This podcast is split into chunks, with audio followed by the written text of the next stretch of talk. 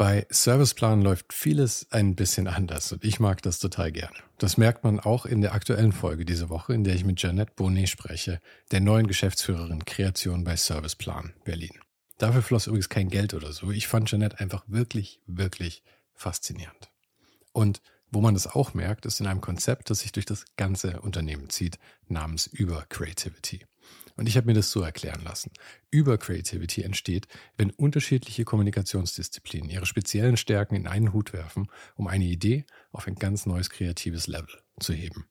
Die Magie von Über Creativity entsteht jeden Tag in den Houses of Communication, in denen weltweit ExpertInnen auf den Gebieten Strategy und Consulting, Creative und Content, Media and Data und Platform and Technology gemeinsam zaubern. Ich könnte jetzt eine ganze Folge mit dem Thema füllen, aber ich glaube, das erklärt sich selbst am besten, wenn du einfach mal auf den Link in den Show Notes vorbeischaust oder direkt auf ohne den Hype.com slash Partner slash Serviceplan.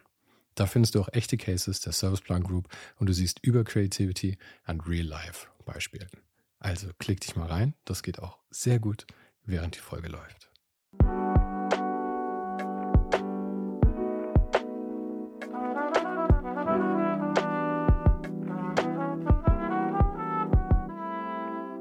Mein heutiger Gast bewegt sich auch in der Kunstwelt, aber bekannt wurde Mike Meret schon viel früher als Designer und das vor allem auch schon in jungen Jahren im Magazinbereich. Und das erste Mal, dass ich mit seiner Arbeit bewusst in Kontakt gekommen bin, war Anfang der 2000er, als ich über das Wirtschaftsmagazin Brand 1 gestolpert bin, in dem Mike eine für damals total revolutionäre Mischung von klassischem Design und total innovativer Fotografie gezaubert hat. Wir haben wirklich über Gott und die Welt gesprochen, von seinen Anfängen über die Verbindung zur Musik. Er erzählte viel, was hinter den Kulissen abgelaufen ist in der Zusammenarbeit mit wirklich großen Namen. Und wir sprachen auch über Luxus, Verzicht und Veränderung in unserer Kultur. Aber trotzdem war uns beiden am Ende klar, dass unsere Unterhaltung eigentlich noch nicht zu Ende war. Es wird also sicher noch mal eine Fortsetzung geben. Das heute ist übrigens schon Folge 50 und falls du den Podcast noch nicht abonniert hast, ist jetzt der beste Zeitpunkt dafür. Jede Woche ein offenes und ehrliches Gespräch mit Menschen aus Design, Kunst und Kultur. Abonnier den Podcast also jetzt gleich kostenlos in deiner Lieblings-App. Und jetzt viel Spaß mit Mike Meret.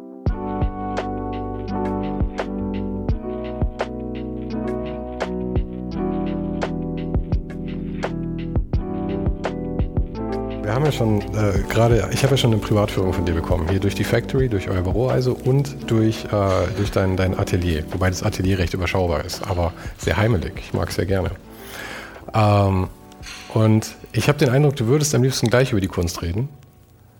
Nicht zwingend, aber beides bedingt. Das ist immer so eine Geschichte halt zum Beispiel auch in der Kunst. Die Galeristen, wie ich das wahrgenommen habe, hätten es natürlich gerne, dass man klassischerweise nur die Kunst macht. Ne? Ist eine Frage der Generationen halt auch. Ne? Es gibt so, weil es natürlich irgendwie sicherlich auch um Wertanlagen geht, um Etablierung eines Stils, die würden es halt gerne haben, dass du halt ähm, wirklich klassisch vielleicht akademische Ausbildung hast, ne? Oder du bist ein Quereinsteiger, dann ist auch okay. Interessanterweise gibt es immer noch so Berührungsängste, wenn du sagst, du bist aber auch vielleicht als Artdirektor unterwegs oder noch schlimmer, du bist im Branding, weißt du, arbeitest mhm. für Unternehmen.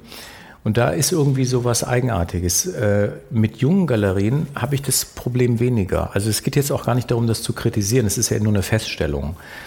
Und äh, bei jüngeren Generationen von Galeristen merkst du auch, dass du, dass sie das eigentlich ziemlich gut finden, dass es eher zeitgerecht ist für sie, ne? dass du dieses Hybride, sage ich mal, dieses Fusionieren von zwei Welten zusammenführst, weil Innovation entsteht ja eigentlich auch immer erst dann, wenn du zwei Welten zusammendenkst oder zusammenführst, die scheinbar nicht zusammengehören. So, weil das eine informiert das andere. Mhm, dann entsteht halt was Neues. Ja, und das ist ja bei mir zum Beispiel, weil ich halt, äh, zum Beispiel, ich habe meinen Auftrag hier bekommen durch die ganzen Magazine, die ich hier mit meinen Teams umsetze, wo ich als Artdirektor in der Funktion bin, habe ich zum Beispiel dann auch in dem Zuge, als ich Brand 1 gemacht habe, es wurde sehr wertgeschätzt in der Schweiz bei der NZZ, der Neuen Zürcher Zeitung. Und dann haben die uns halt zu einem Pitch eingeladen. Und dann habe ich das halt gemacht und dann haben wir das gewonnen. Das war hochinteressant, weil das war natürlich ein, nicht zwingend ein Affront, jetzt, dass ein Deutscher zu den Schweizern kommt, aber es war schon irgendwie ein bisschen befremdlich für die. Eigentlich schon, sind wir mal ehrlich, die Schweizer, die, die halten es gerne im Land.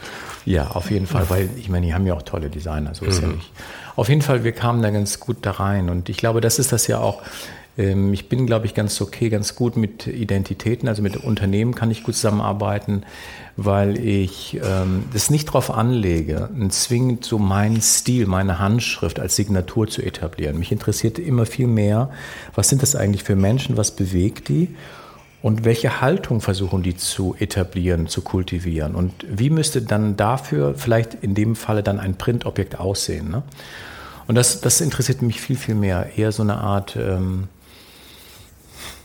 naja, denen zu helfen, halt da eine Form für zu finden. Aber es wird ja trotzdem dann informiert durch deinen Stil letzten Endes. Du versuchst, weil du kannst ja auch nur innerhalb deines Rahmens letzten Endes dann den Ausdruck für den Kunden finden. Absolut, absolut. Und da bin ich aber jemand, der halt, ähm, ich bin zwar meines Zeichens ähm, staatlich geprüfter gestaltungstechnischer Assistent.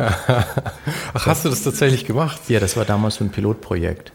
Ah, das war doch da, wo, da ist doch das, wo, wo dieser, wie nennt man es, Rand, wo ich doch in diese Halle reingelaufen bin von diesem WDR-Beitrag, wo der ah, ja, Jan ja, Böhmermann diese berühmte Stelle rausgenommen hat, mit denen ich wahrscheinlich in die Geschichte eingehen werde, wo es the latest shit raus aus der Comfortzone. Ja, das war dein, das war dein viraler Moment.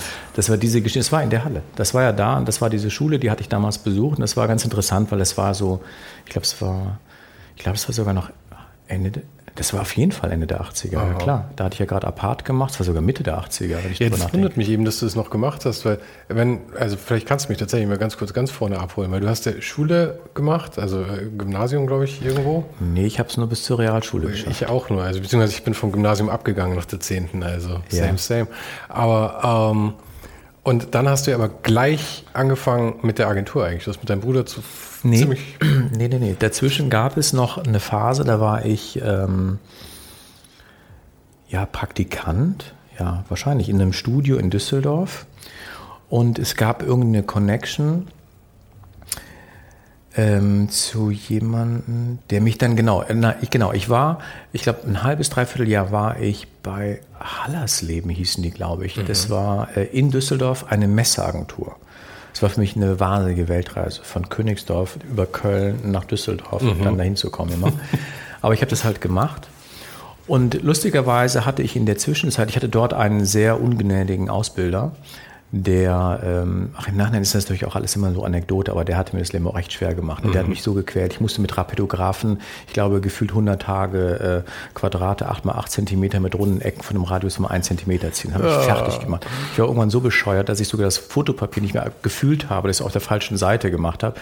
Mhm. Dann hatte mich für weitere gefühlte 100 Tage in die Dunkelkammer gesteckt.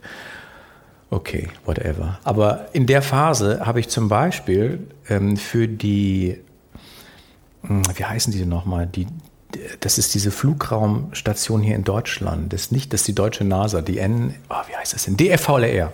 DFVLR. Mhm. Für die habe ich das Logo gemacht. Echt? Ja. Ist das noch in, in Das ist das sogar aktuelle? echt noch dabei. Ah, das sind so zwei Rauten. Und, und, das während deiner Praktikumszeit? Während der Praktikumszeit. Das ah. habe ich nicht für diese Agentur gemacht. Das habe ich ähm, das war irgendwie privat, gab es so einen Kontakt und die haben mich das machen lassen oder ich habe das dann halt einfach entworfen, heimlich da in der Agentur, habe das mhm. denen dann gegeben. Und ich habe, glaube ich, weiß ich nicht, 100 Euro bekommen. Ah, nee, Euro gab es ja gar nicht, D-Mark. Mhm. Ähm, was ein Witz ist, ne? Ja, das ist eine mega Identity gewesen und die, die heute haben, auf quasi auf jedem Satelliten ist das drauf. Aber hast du ihnen wirklich ein Logo geliefert oder schon auch da schon so ein Identity-Ansatz? Also nee, das war nur ein Logo. Es waren zwei Rauten, ne? also mit okay. der Typo darunter. Aber immerhin, das kannst du, glaube ich, ich kann das jetzt tatsächlich testen und googeln, aber äh, das war schon so diese erste Geschichte, die ich schon echt DF, VL, ja, genau, ähm, Logo. Und da bist du aber, ähm, das war eben während dieser Praktikumszeit? Mhm. Und dann hast du, hast du dann gesagt, okay, das, das, damit nee. reicht's mir oder? Ja, ich war dann halt einfach in der ganzen Situation, dass ich äh, das irgendwie, ja, guck mal hier, da ist es. Das ist mein Logo. Und das habe ich gemacht. Aber noch. Und entschuldige mal, das ist ja echt modern. Also kann, kann mithalten. Es ist eigentlich auch, es könnte auch ähm, äh, Paul Rand sein schon fast. Es ist alles so. Ja, den kannte ich nicht damals. Zeitlos. Da gab es noch nicht mal ein Internet. das ist über 30 Jahre alt. Ja, ja, ja. Wann also das ist mal ganz ernsthaft. Das habe ich jetzt wirklich gemacht. Aber das weiß wahrscheinlich keiner, weil ich das so als kleines Kind gemacht habe. Mhm. Und ähm, nee, aber wie dem auch sei, ich bin manchmal wirklich, ich habe einen ganz eigenen seltsamen Werdegang, wie ich in diese ganzen Sachen reingerutscht bin. Und ich glaube, das liegt auch daran, dass ich dann, oder das ist, das ist der Grund dafür, dass ich nach wie vor äh, auch nicht das Gefühl habe, dass ich mit allem fertig bin oder noch nicht mit allem durch bin. Ne? Es gibt ja so Leute, ich habe auch das in der Zwischenzeit, ich habe Werber kennengelernt, damals hier auch so Konstantin Jacobi und so diese Leute ähm, und Springer, die waren auch sehr nett. Ich habe auch mal den Jeremy getroffen. Das sind aber alles so Charaktere, das sind wirklich Werber. Und äh, in den 90ern, 80ern konntest du dich noch gar nicht so differenzieren, weil es gab in Deutschland nur Werbeagenturen. Wir waren also irgendwie, entweder warst du ein Grafikstudio oder du warst eine Werbeagentur. Mhm. Und weil wir relativ schnell mehrere Leute waren, waren wir halt eine Werbeagentur. Aber um dahin zu kommen, ich will aber nur sagen, das sind andere Charaktere und die habe ich heute dann gesehen und merke, wenn ich mit denen rede, ist alles schön und gut. Aber äh, das ist einfach ein ganz anderer Menschenschlag. Ne? Ich bin in der Diese Form. Werber ich, meinst du? Ja, ich, ich bin kein Campaniero. Ähm, ich bin einfach kein, kein Werber, weil ähm, das ist, das bediene ich gerne auch mit, wenn es denn sage ich mal, im Beitrag einer holistischen Betrachtung, ne, einer Identität, wenn es dazu beiträgt, mache ich das gerne mit. Ich habe auch lange für einen Kaufhof gearbeitet in der Phase. Mhm. Also ich habe auch schon da mit Textern und gearbeitet, habe aber immer gemerkt, das ist mir persönlich, das erfüllt mich nicht. So, und ich glaube, das kennen ja auch viele Leute. Ne? Das Werbe, das musst du wollen und können und wenn du es richtig drauf hast, ist ja auch cool.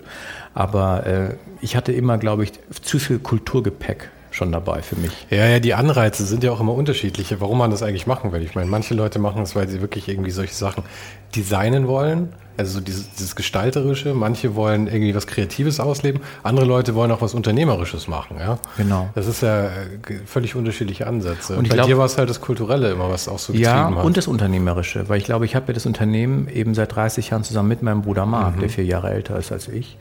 Und ich glaube, das gab immer, interessanterweise, es kommt auch sehr stark von meinem Bruder, der liebt Architektur. Mhm. Und er war jetzt aber nicht so fixiert auf Bauhaus, wie ich das wiederum war. Obwohl ich noch nie im Bauhaus war. Noch nie. Weil ich einfach Angst habe, dass die Bude viel zu klein ist. Das ja? ist bestimmt total enttäuschend dann. Und deswegen, weißt du, für mich ist es so, ich kultiviere das so als so eine, nicht eine Fantasiewelt, aber es ist wie so ein, so ein magischer Quell, den ich mir schön rede. Weiß ich weiß, dass das nicht so ist, aber ja, egal. Ja. Ich habe das ja auch damals, aber wir springen schon sehr, aber ist ja egal. Das ist okay. Ich habe das halt äh, damals ja auch entdeckt über ein Plattencover von Orchestral Maneuvers in the Dark. Mhm. Das war eine tolle Platte ähm, und die hieß Architecture and Morality.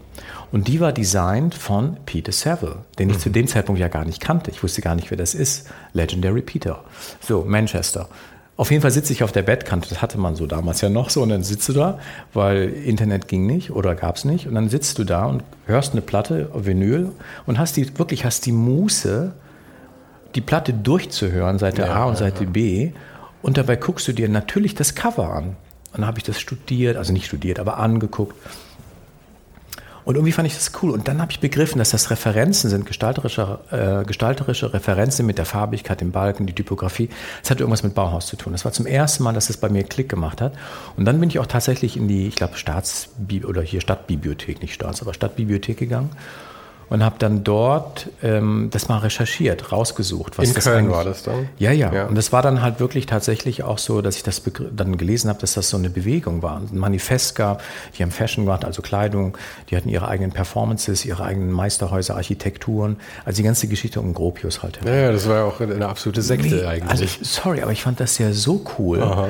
Und das war dann wirklich so ein, ich war 17 und dann war das wirklich so ein Moment, wo, wo ich begriffen habe, weil wir waren zu dem Zeitpunkt im Hobbykeller und ich hatte schon mit Apart angefangen, da kommen wir dann gleich zu.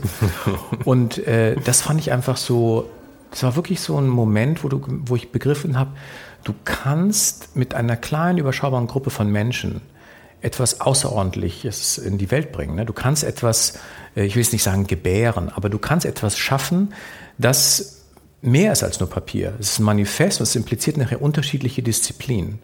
Und das fand ich total reizvoll. Und ich habe dann auch viel so Joy Division auch gehört, später auch New Order. Und es gab so Bilder aus dem Bauhaus, die äh, extrem cool waren. Schwarz-Weiß, ein bisschen shattered, weißt du so.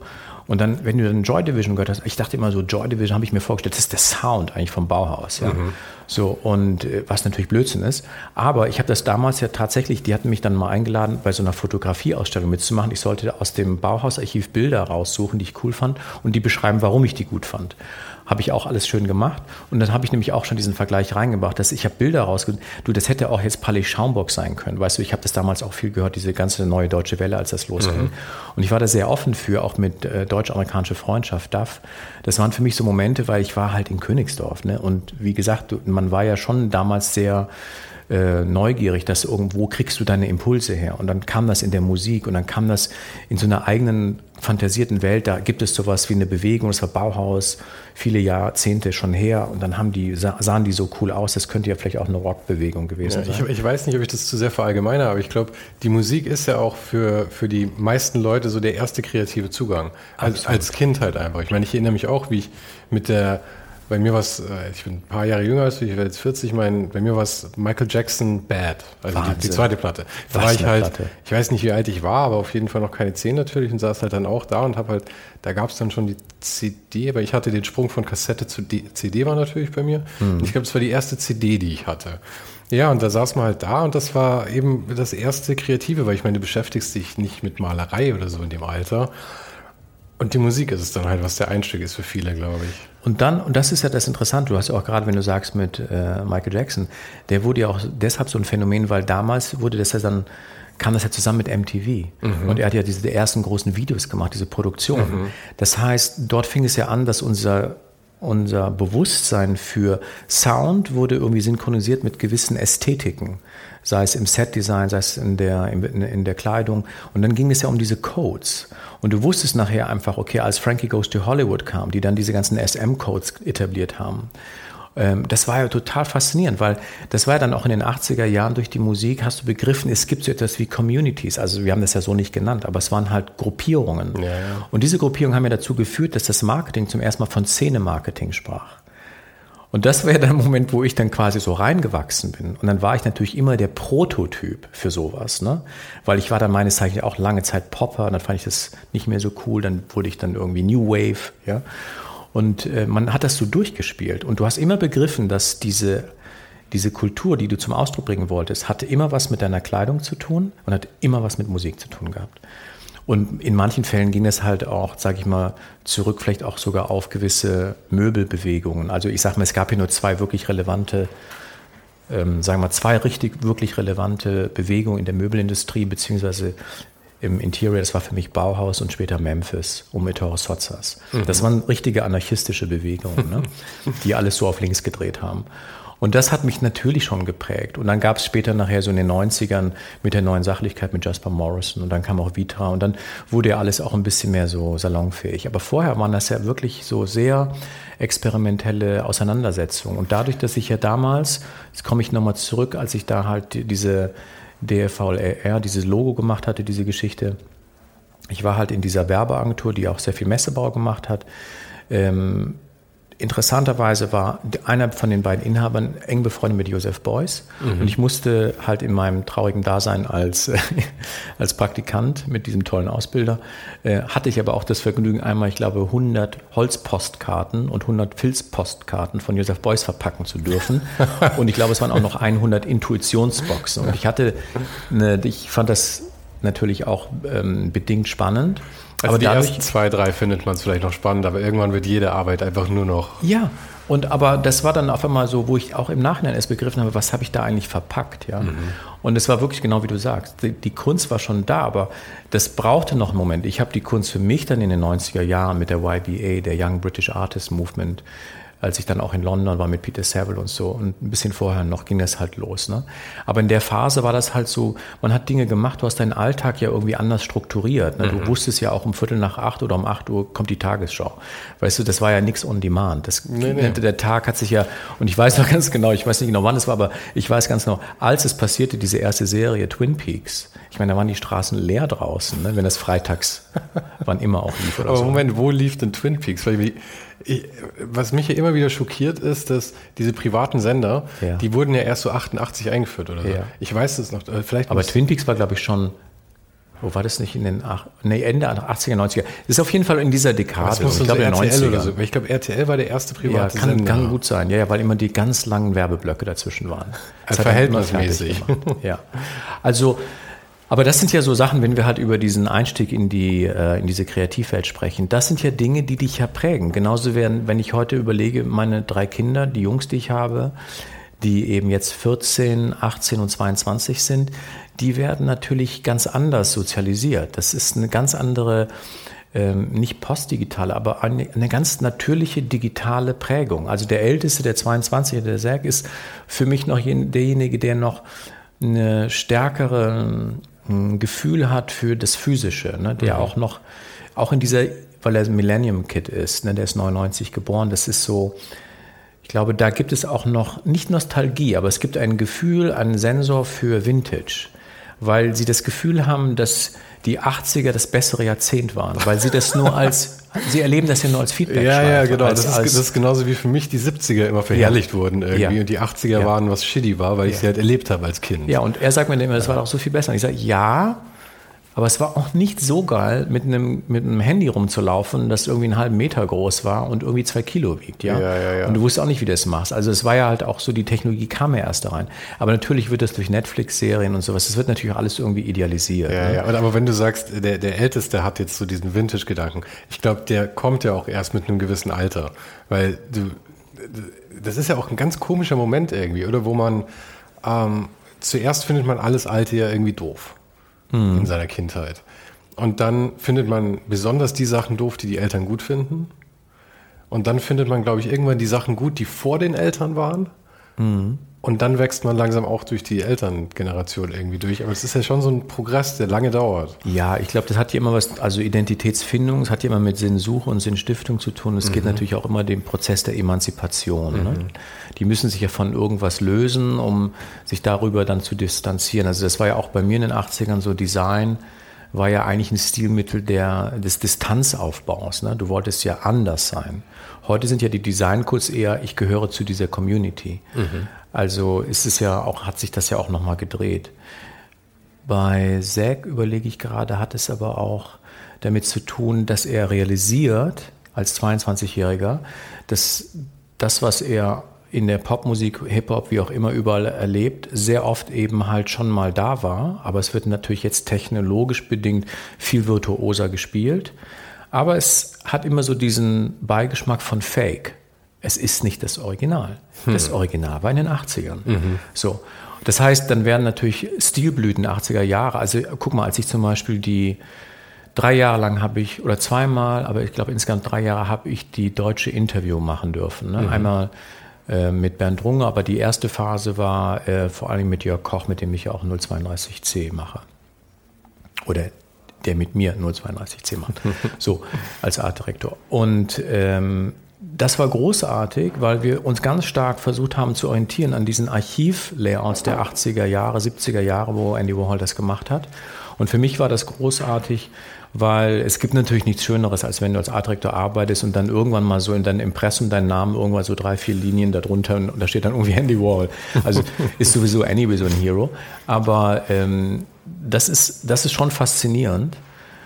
Aber du hast halt auch gemerkt, so gut du es auch machst, es war, das Original war besser. Also in der Phase, wo es entstanden ist. Weil es hat etwas zu tun mit, mit dieser ganzen Kultur. Ich meine, ich kann nur vermuten, dass es besser war. Aber es geht um diesen ganz kleinen Moment der Authentizität. Ja, ja aber das mag sein. Aber es ist ja auch immer, man muss ja aufpassen, dass man nicht in diese Falle trifft, da läuft, dass man eben die, die, die alten Sachen so romantisiert. Weil manchmal besser, ich meine, ist eh schwer zu sagen, ja.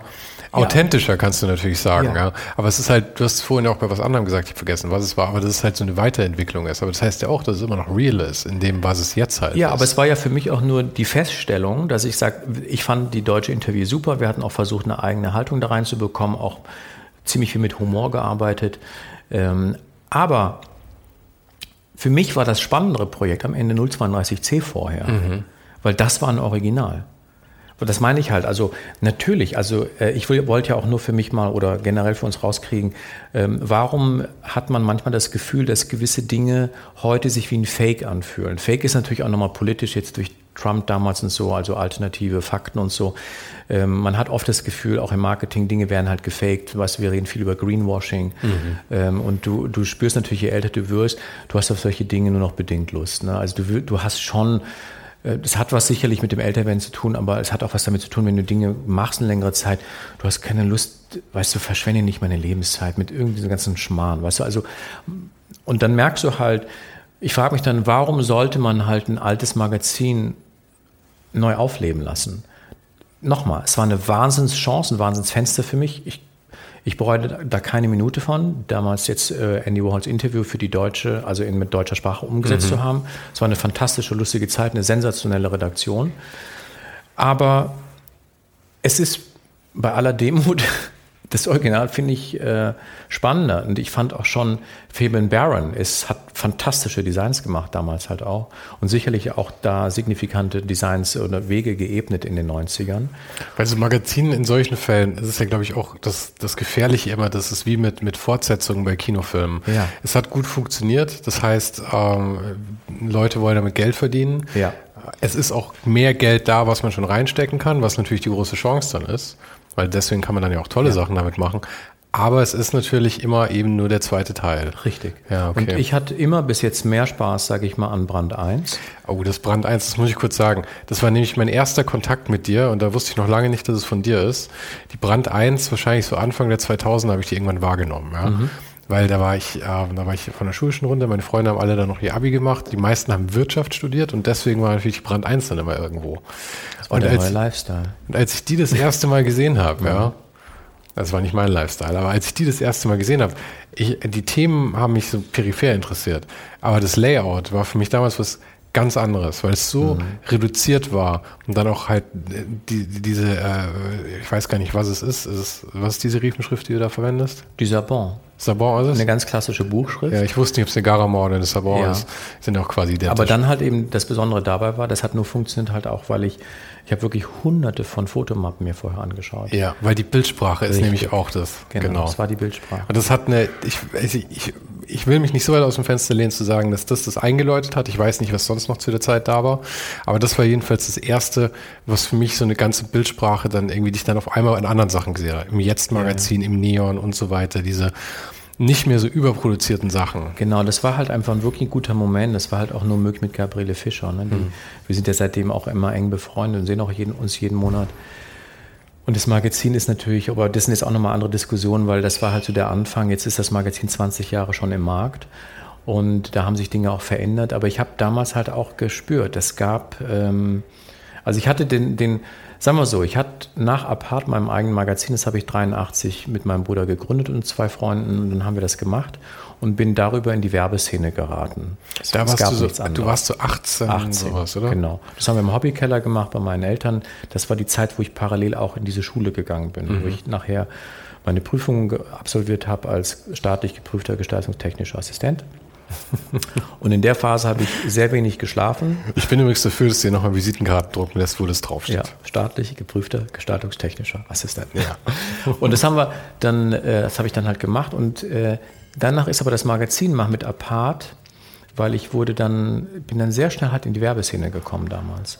Und das meine ich halt auch da. In der habe ich schon gemerkt, in der Werbeszene, ich kann die nicht ganz glücklich machen, weil ich mich andere Dinge interessieren. Und dann habe ich sehr früh Dr. Baumann kennengelernt der heute leider nicht mehr unter uns weilt, aber der hat das Unternehmen Barmer gegründet. Also beziehungsweise nicht gegründet, sein Vater hat das, er war dann in der zweiten oder sogar in der dritten Generation und ich habe diese ganze Firma quasi auf links gedreht. Welche Firma? Barmer. Die, das sind eigentlich alles, was du heute kennst von Birkenstock. Mhm. Die Blaupause dafür war eigentlich Barmer. Ah, okay. Und Barmer war halt äh, damals, oder gibt es immer noch, sind die Moosbacher, die Sandalen.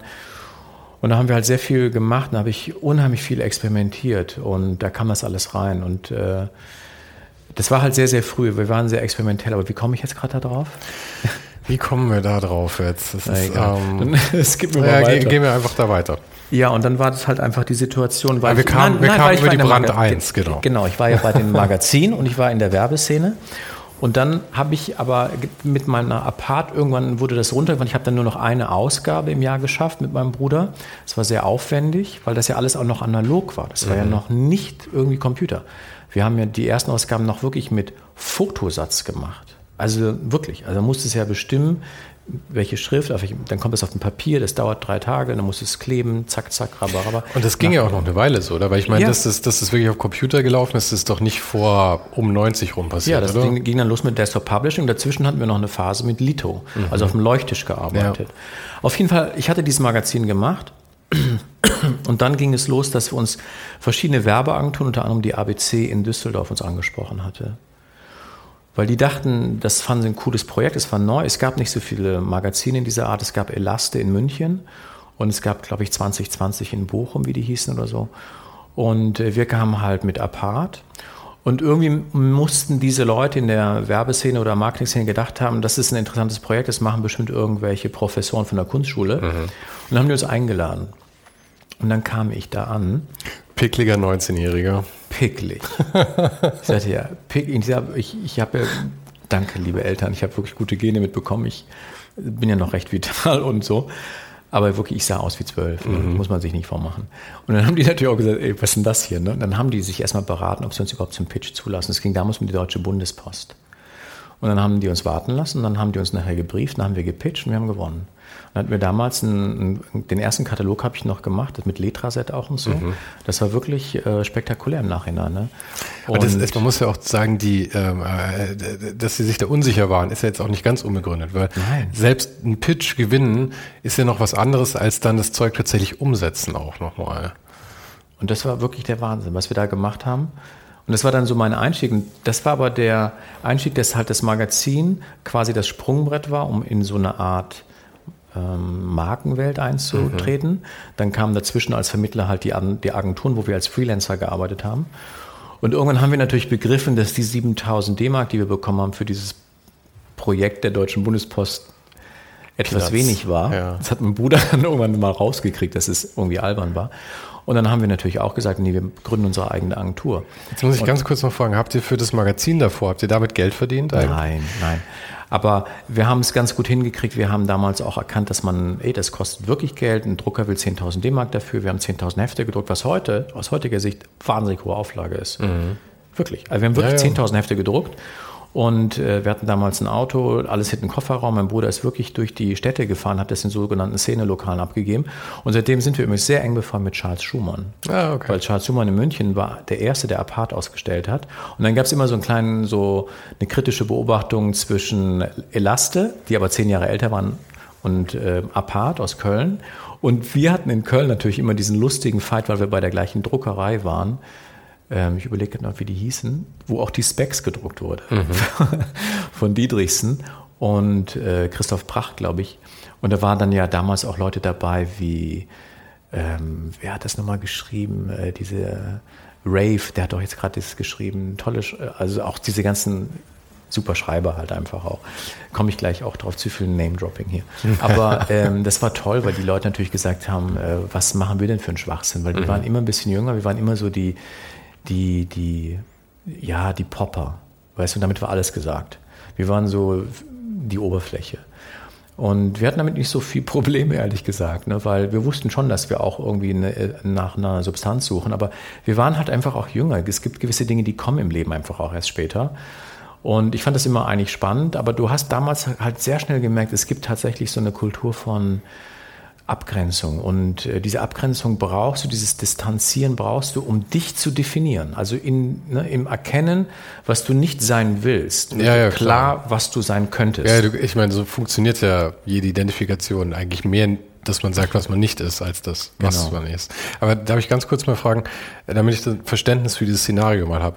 Das war dann du und dein Bruder zu der Zeit. Mhm. Und dein Bruder hat ja immer so das Finanzielle gemacht, oder? Der war mehr kaufmännisch orientiert. Hat ne? der ähm, überhaupt dann auch bei, bei dem, bei dem Designteil mitgearbeitet oder war das so eine, klick, eine klare Arbeitstrennung? Klare Trennung. Und also er hat eine hohe Affinität zur Ästhetik. Ja, du hast ja gesagt, die Architektur, Architektur und so. Aber er hat jetzt nicht so, er hat jetzt nicht so am Design ja. präzise mitgearbeitet. Also ihr hattet eine klare Arbeitstrennung und warst du das dann zu dem Zeitpunkt alleine, die Designabteilung oder hattet ja, ich ihr dann? ich, ich war schon allein, aber ich hatte immer von meinen, als ich damals halt auf dieser Schule war, staatlich geprüfter Gestaltungstechniker Assistent, da habe ich damals äh, zwei Freunde dabei gehabt auch. Das war einmal der äh, war doch der Joe Kinze und der Thorsten Lisitzky, glaube ich. Nein, Thorsten nicht, das war ein anderer. Thorsten Lorenz. Egal. Das waren aber auch alles so Weggefährten am Anfang. Mhm. Ne? Wir waren halt alle in dieser Schule unterwegs und ähm, haben dann zusammen gearbeitet. Und das war eher wirklich eher wie so ein kleines Kollektiv. Ne? So, manche sind geblieben. Wir hatten einen engen Freund, Udo Gartenbach, war ein enger Freund von meinem Bruder. Der hat dann auch damals mitgemacht und äh, später kam auch nochmal äh, Bruno dazu und äh, Leute. Also es waren wirklich wirklich eher aus einem engeren äh, Umkreis und damals auch aus der Nachbarschaft der Robert Haller. Der wollte ja ursprünglich ein Magazin machen, nicht ein Magazin, eine Zeitung für sein, weil er war auch im Gymnasium, wollte irgendwie so eine Beilage machen und hatte mich angesprochen. Und dann haben wir aber erkannt, das ist so geil, wir machen unser eigenes Ding daraus. Ne? Mhm. Und dann haben wir halt ein Magazin gemacht. Ne? Und hatten dadurch aber auch Eintritt zu EMI, weil Marc realisierte, wir brauchen Geld für an, also wir brauchen Geld, das heißt, wir brauchen Anzeigen und hat dann akquiriert. Und dann war der auf einmal bei der EMI und dann hatten Was wir dort ist die EMI? Ba äh, die EMI war damals EMI Elektrola. Diese große Plattenfirma. Ah, okay, jetzt. Das ist ja, super ja, ja. vor deiner Zeit, ne? Ja, ja. Hallo. ja nee, ich habe auch keine Ahnung von Plattenfirmen und so. Ja, aber das war super, weil Erwin Bach hat später Tina Turner geheiratet. Ah, okay. Und Erwin Bach hat uns einen Kontakt zu Tina Turner verschafft. Dann mhm. haben wir Tina Turner interviewt für die Apart. und darüber hat er das dann geschafft, dass ich dann auch, ich hatte Interviews sogar mit Talk Talk, mit Mark mhm. Hollis. Absolut mega. Aber auch Leute wie Heinz-Rudolf Kunze damals, war total verrückt. Und ähm, ich durfte auch mal Anzeigen machen mit dem Material von David Bowie. Das war schon toll. Ja, Weil, ja. wie du eben sagst, es gab Fashion, aber Fashion war noch nicht so spezifiziert, so wie, wie wir heute Marken verfolgen. Das war wirklich die Musik, es war ein Kult. Es waren so, so, so, so Codes, wie du Kultur bringst. Und das war einfach irre, da dran zu kommen. Ich glaube, das hat mich immer total energetisiert. Ne? Ja, und vor allem, was du eben auch gesagt hast, es gab halt kein Internet. Das ist halt immer die Sache. Heute kannst du halt, oder sagen wir so, ich glaube, heute flasht es einen nicht mehr so, wenn man mit so Sachen in Kontakt kommt, dann, weil es halt nicht mehr, äh, damals war es halt unerreichbar. Das war halt das war exklusiv. Ja, genau. Und heute ist halt, du kannst ja überall zumindest mal um die Ecke gucken und mal schauen, wie es eigentlich so ist. Man hat ja heute, ich meine, du kannst auf YouTube alles recherchieren, ja. Und das, äh, naja, ich, ich weiß aber nicht, ob es gut oder schlecht ist. Ja, aber das weißt du, das war halt auch damals so. Man hat sich ja dann schon gefragt, na, woran kann man sich denn orientieren? Weil ähm, das war schon, wir hatten vielleicht einen Buchhandel. Heute würdest du sagen Walter König, aber ich weiß gar nicht, ob ich den damals kannte. Ich glaube eher nicht, ehrlich da gesagt. Ich, da, hab ich heute, da war ich heute das erste Mal übrigens. Ja. Und ähm, es könnte ein finanzieller Ruin werden, habe ich festgestellt, dieser Laden. Das ist wahnsinnig toll. Ja. Aber wie gesagt, auch damals gab es ja gar nicht so viele Magazine. Gab es ja wirklich, auf einmal, wir hatten drei Programme ne? und du hattest um 24 Uhr ein Testbild. Mhm. Also das ist wirklich eine andere Zeitrechnung. Ja, ja, klar. So, und heute ist das natürlich nonstop, ist alles nur ein Click away und dann kriegst du das natürlich auch ganz schnell, dann kannst du dich sehr schnell orientieren. Und äh, das macht nicht alles leichter, auch nicht alles schwerer. Es verändert nur einfach die Situation, dass du dir genau belegen musst, wann machst du welche Recherche, willst du all diese Informationen haben oder ist es nicht auch manchmal gut, äh, ganz bewusst, wenn du in so eine Konzentrationsphase gehst, du, du schaltest dein iPad einfach mal oder dein iPhone, du legst es wirklich bewusst weg. Ne? Also einfach um die Chance für dich selbst zu schaffen, äh, mal wieder in dich reinzuhorchen. Ja. Das geht ja kaum noch. Das ist ja eine unglaubliche Disziplin, die das einem abverlangt. Ja, ne? ja, aber äh, lass uns mal kurz weil mit dem Reinhorchen, das ist nämlich ein äh, interessanter Punkt, weil die Frage stelle ich mir ja auch, du hattest ja offensichtlich was der getrieben von dem, dem, dem kreativen Aspekt dabei. Das mhm. hat dir Spaß gemacht und alles. Aber ich meine, wenn man sich anschaut, was du jetzt alles machst und was du hier oder was du und dein Bruder, was ihr jetzt aufgebaut habt, ja, solche Sachen passieren ja nicht aus Versehen. Das heißt, irgendwann musst du ja auch erkannt haben, was du da jetzt auf einmal für ähm, das, was für Chancen du hast, dass du irgendwie Tina Turner und keine Ahnung und dass du auf einmal Leute kennenlernst und neue, neue Aufträge rankommen kannst.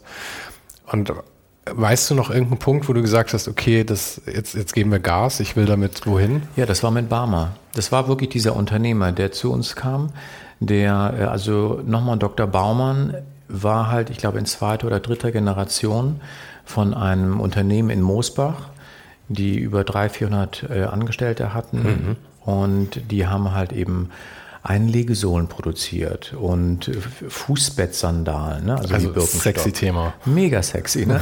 äh, zu dem Zeitpunkt, um das auch mal wieder zu kontextualisieren, gab es aber auch Swatch-Uhren, ja? Mhm. also Plastikuhren. Und das war hochinteressant, weil er suchte eine Agentur, mit denen er halt, er wollte, er, er wollte nichts geringer als eine Revolution anzetteln. Der war wirklich so. Der war auch, das hat ihn ja auch ein bisschen nachher alles Mögliche gekostet. Der war halt auch ein Choleriker, muss man leider so sehen. Aber für mich war einfach ein wahnsinnig enthusiastischer Unternehmer, der irre Visionen hatte. Und der suchte eine Agentur und er war auch bei der GGK, es war eine große Agentur damals. Und die haben aber ähm, irgendwie ihn nicht wirklich glücklich machen können, weil die immer nur nach Budgets gefragt haben und das Produkt in der Tat nicht sexy war. So, und dann hatte er in Köln mit einem Bekannten von uns Essen und äh, ein Dinner oder sowas und fragte ihn dann, kennst du nicht Leute, mit denen ich war? Und dann hatte derjenige uns empfohlen. Dann war der einen Tag später, saß dieser Unternehmer bei uns äh, in Königsdorf. Wir hatten zu dem Zeitpunkt auch schon eine kleine Etage gemietet, weil wir gemerkt haben, wir machen dieses Magazin und wir machen, wir haben sehr viel für Optiker damals gearbeitet, mhm. für also eher aber so national, ja. Ähm, und dann, so Lokalkolorit. Und dann kam dieser Unternehmer und äh, der hatte glasige Augen, lehnte sich zurück, ich weiß das ganz genau, verschränkte die Arme hinter seinem Kopf und dann sagte er, ich brauche Menschen, mit denen ich eine Revolution anzetteln kann. Und dann haben wir gesagt, why not? Und dann sind wir nach Moosbach gefahren und dann ging das ab.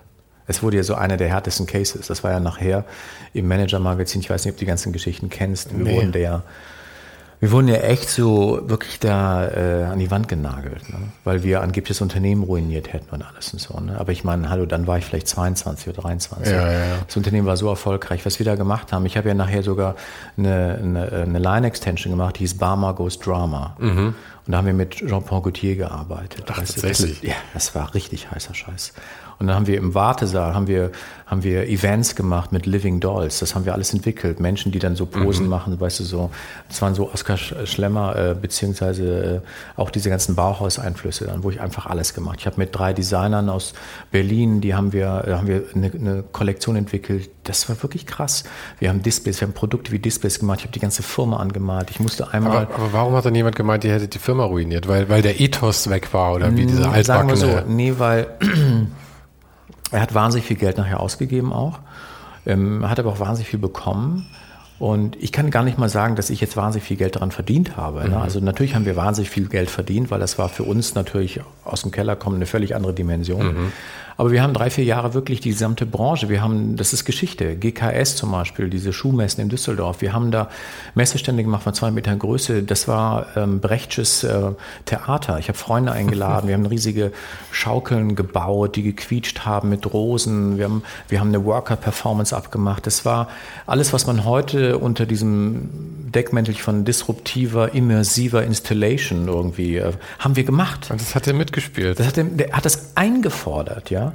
Und er war wahnsinnig. Und ich habe Möbel entwickelt, alles. Ich habe das im, im so einen Memphis-Duktus auch umgebaut. Wir haben ganze, ich musste sogar mit ihm nach Portugal fliegen. Er hatte mich auf so ein auf so eine Hebebühne gestellt und ich musste so ein Mission Statement vortragen irgendwie bei den ganzen äh, Mitarbeitern dort in Portugal und dann hat er mir die dich wahrscheinlich eh nicht verstanden haben. Nein, aber es war einfach, das war einfach, äh, er, das war einfach ein Unternehmer, das war so, weißt du, nur 5% seines Charismas und der und die Wahl wäre anders gelaufen hier in Deutschland, mhm. ja.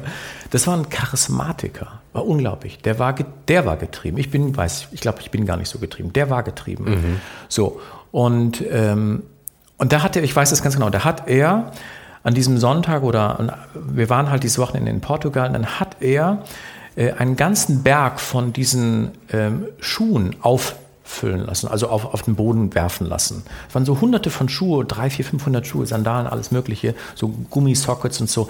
Und es war alles traurig. Das war alles nur braun, hellbraun, dunkelbraun, mittelbraun.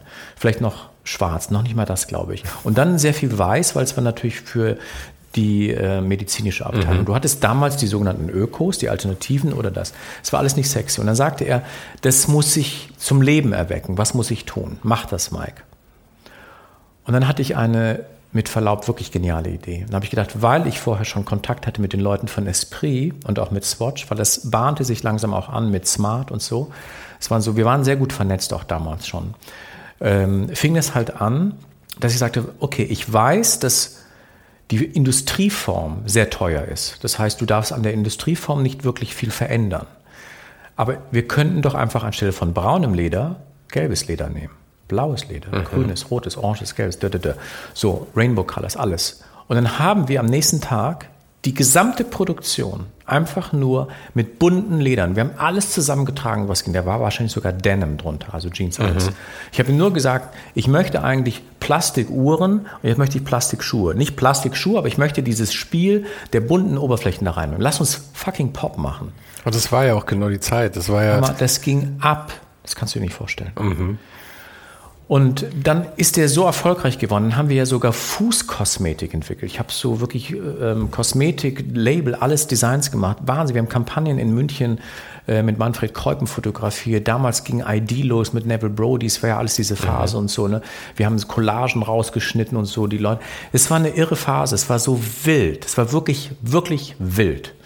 Und ähm, diese Energie, das ging ihm irgendwann wahrscheinlich zu Kopf, weil es wurde natürlich dann immer krasser, er hat immer mehr eingefordert und das Klima in der Firma wurde nicht besser, weil er hat erkannt, er hatte für sich so eine Maxime ausgebaut, entweder bist du für mich oder, oder gegen, gegen, mich. mich ja. Und wer gegen mich ist, sollte besser gehen, den schmeiße ich raus. Mhm. Und dann hat er so eine sehr cholerische Art entwickelt. Das, ich glaube, es kam aber auch ein gewisses familiäres Problem dazu, dass er sich von seiner Frau getrennt hat, die natürlich auch das gesehen hat, dass er sehr viel Zeit mit uns und diesen Designern verbracht hat, ne, weil das war wirklich ein Abenteuer. Es waren, ich würde mal sagen, drei Jahre Tag und Nacht jeden Tag. Wir waren, glaube ich, in Moosbach jeden zweiten Tag. Ich bin mhm. hier hingefahren. Ich, ich weiß nicht, wie viele tausend Kilometer ich runtergerockt habe, ne, um da hin und her. Und, und es gab keine, ich musste in Herbergen schlafen. Das war wirklich alles ganz fürchterlich. Aber wir haben alles neu gemacht. Und dann gab es nachher eine Geschichte, das, das, nachher wurde Hildmann, Simon und Rempen eingeschaltet. Das war diese Agentur.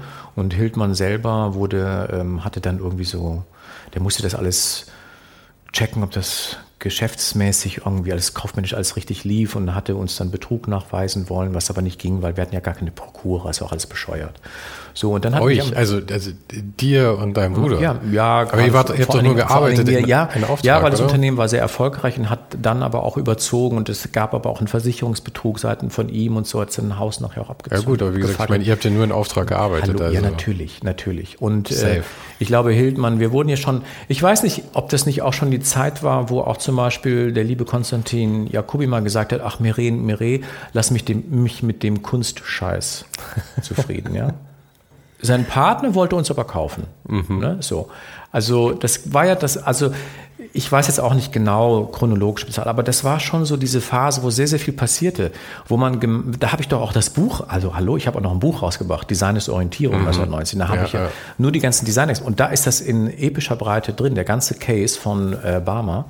Und es ist wirklich interessant, sich das anzugucken, weil ich weiß, aus heutiger Sicht war das die Blaupause für Dornbracht, was ich jetzt 27 Jahren für die Manufaktur in Iserlohn mache. Mhm. Und auch da wieder interessanterweise, Andreas Dormacht hat ja jetzt das Unternehmen verlassen. Jetzt arbeite ich mit einem Transformationsmanagement oder mit einem neuen Management dort. Und ich glaube, dass das manchmal beim Mittelstand ist. Ich habe sehr viel mit, mit Mittelstand zu tun, sei es die Bulltabs, sei es die Falk. Ich habe ja allen mit denen schon gearbeitet. Und das ist immer eine große Ehre, aber auch eine Verantwortung, weil du auf einmal mit Unternehmern arbeitest, die ja den Namen tragen des Unternehmens. Mhm. Und diese Unternehmer haben diese Unternehmen geschaffen, weil sie nicht nur ein Produkt in die Welt bringen wollen, weil sie tatsächlich eine Kultur etablieren wollen. Und in den 80er, 90er war das natürlich Alessi, war ein großes Vorzeigebild aus Italien kommt, die quasi mit ihren Produkten Tischkultur neu definiert haben. Klar, ich meine, wir reden jetzt natürlich auch über Marken, die wirklich im High-End ihres natürlich. Segments angesehen Aber du musst auch wissen, das war in den 80er, 90er, wir reden über die Ästhetisierung des Alltags. Mhm.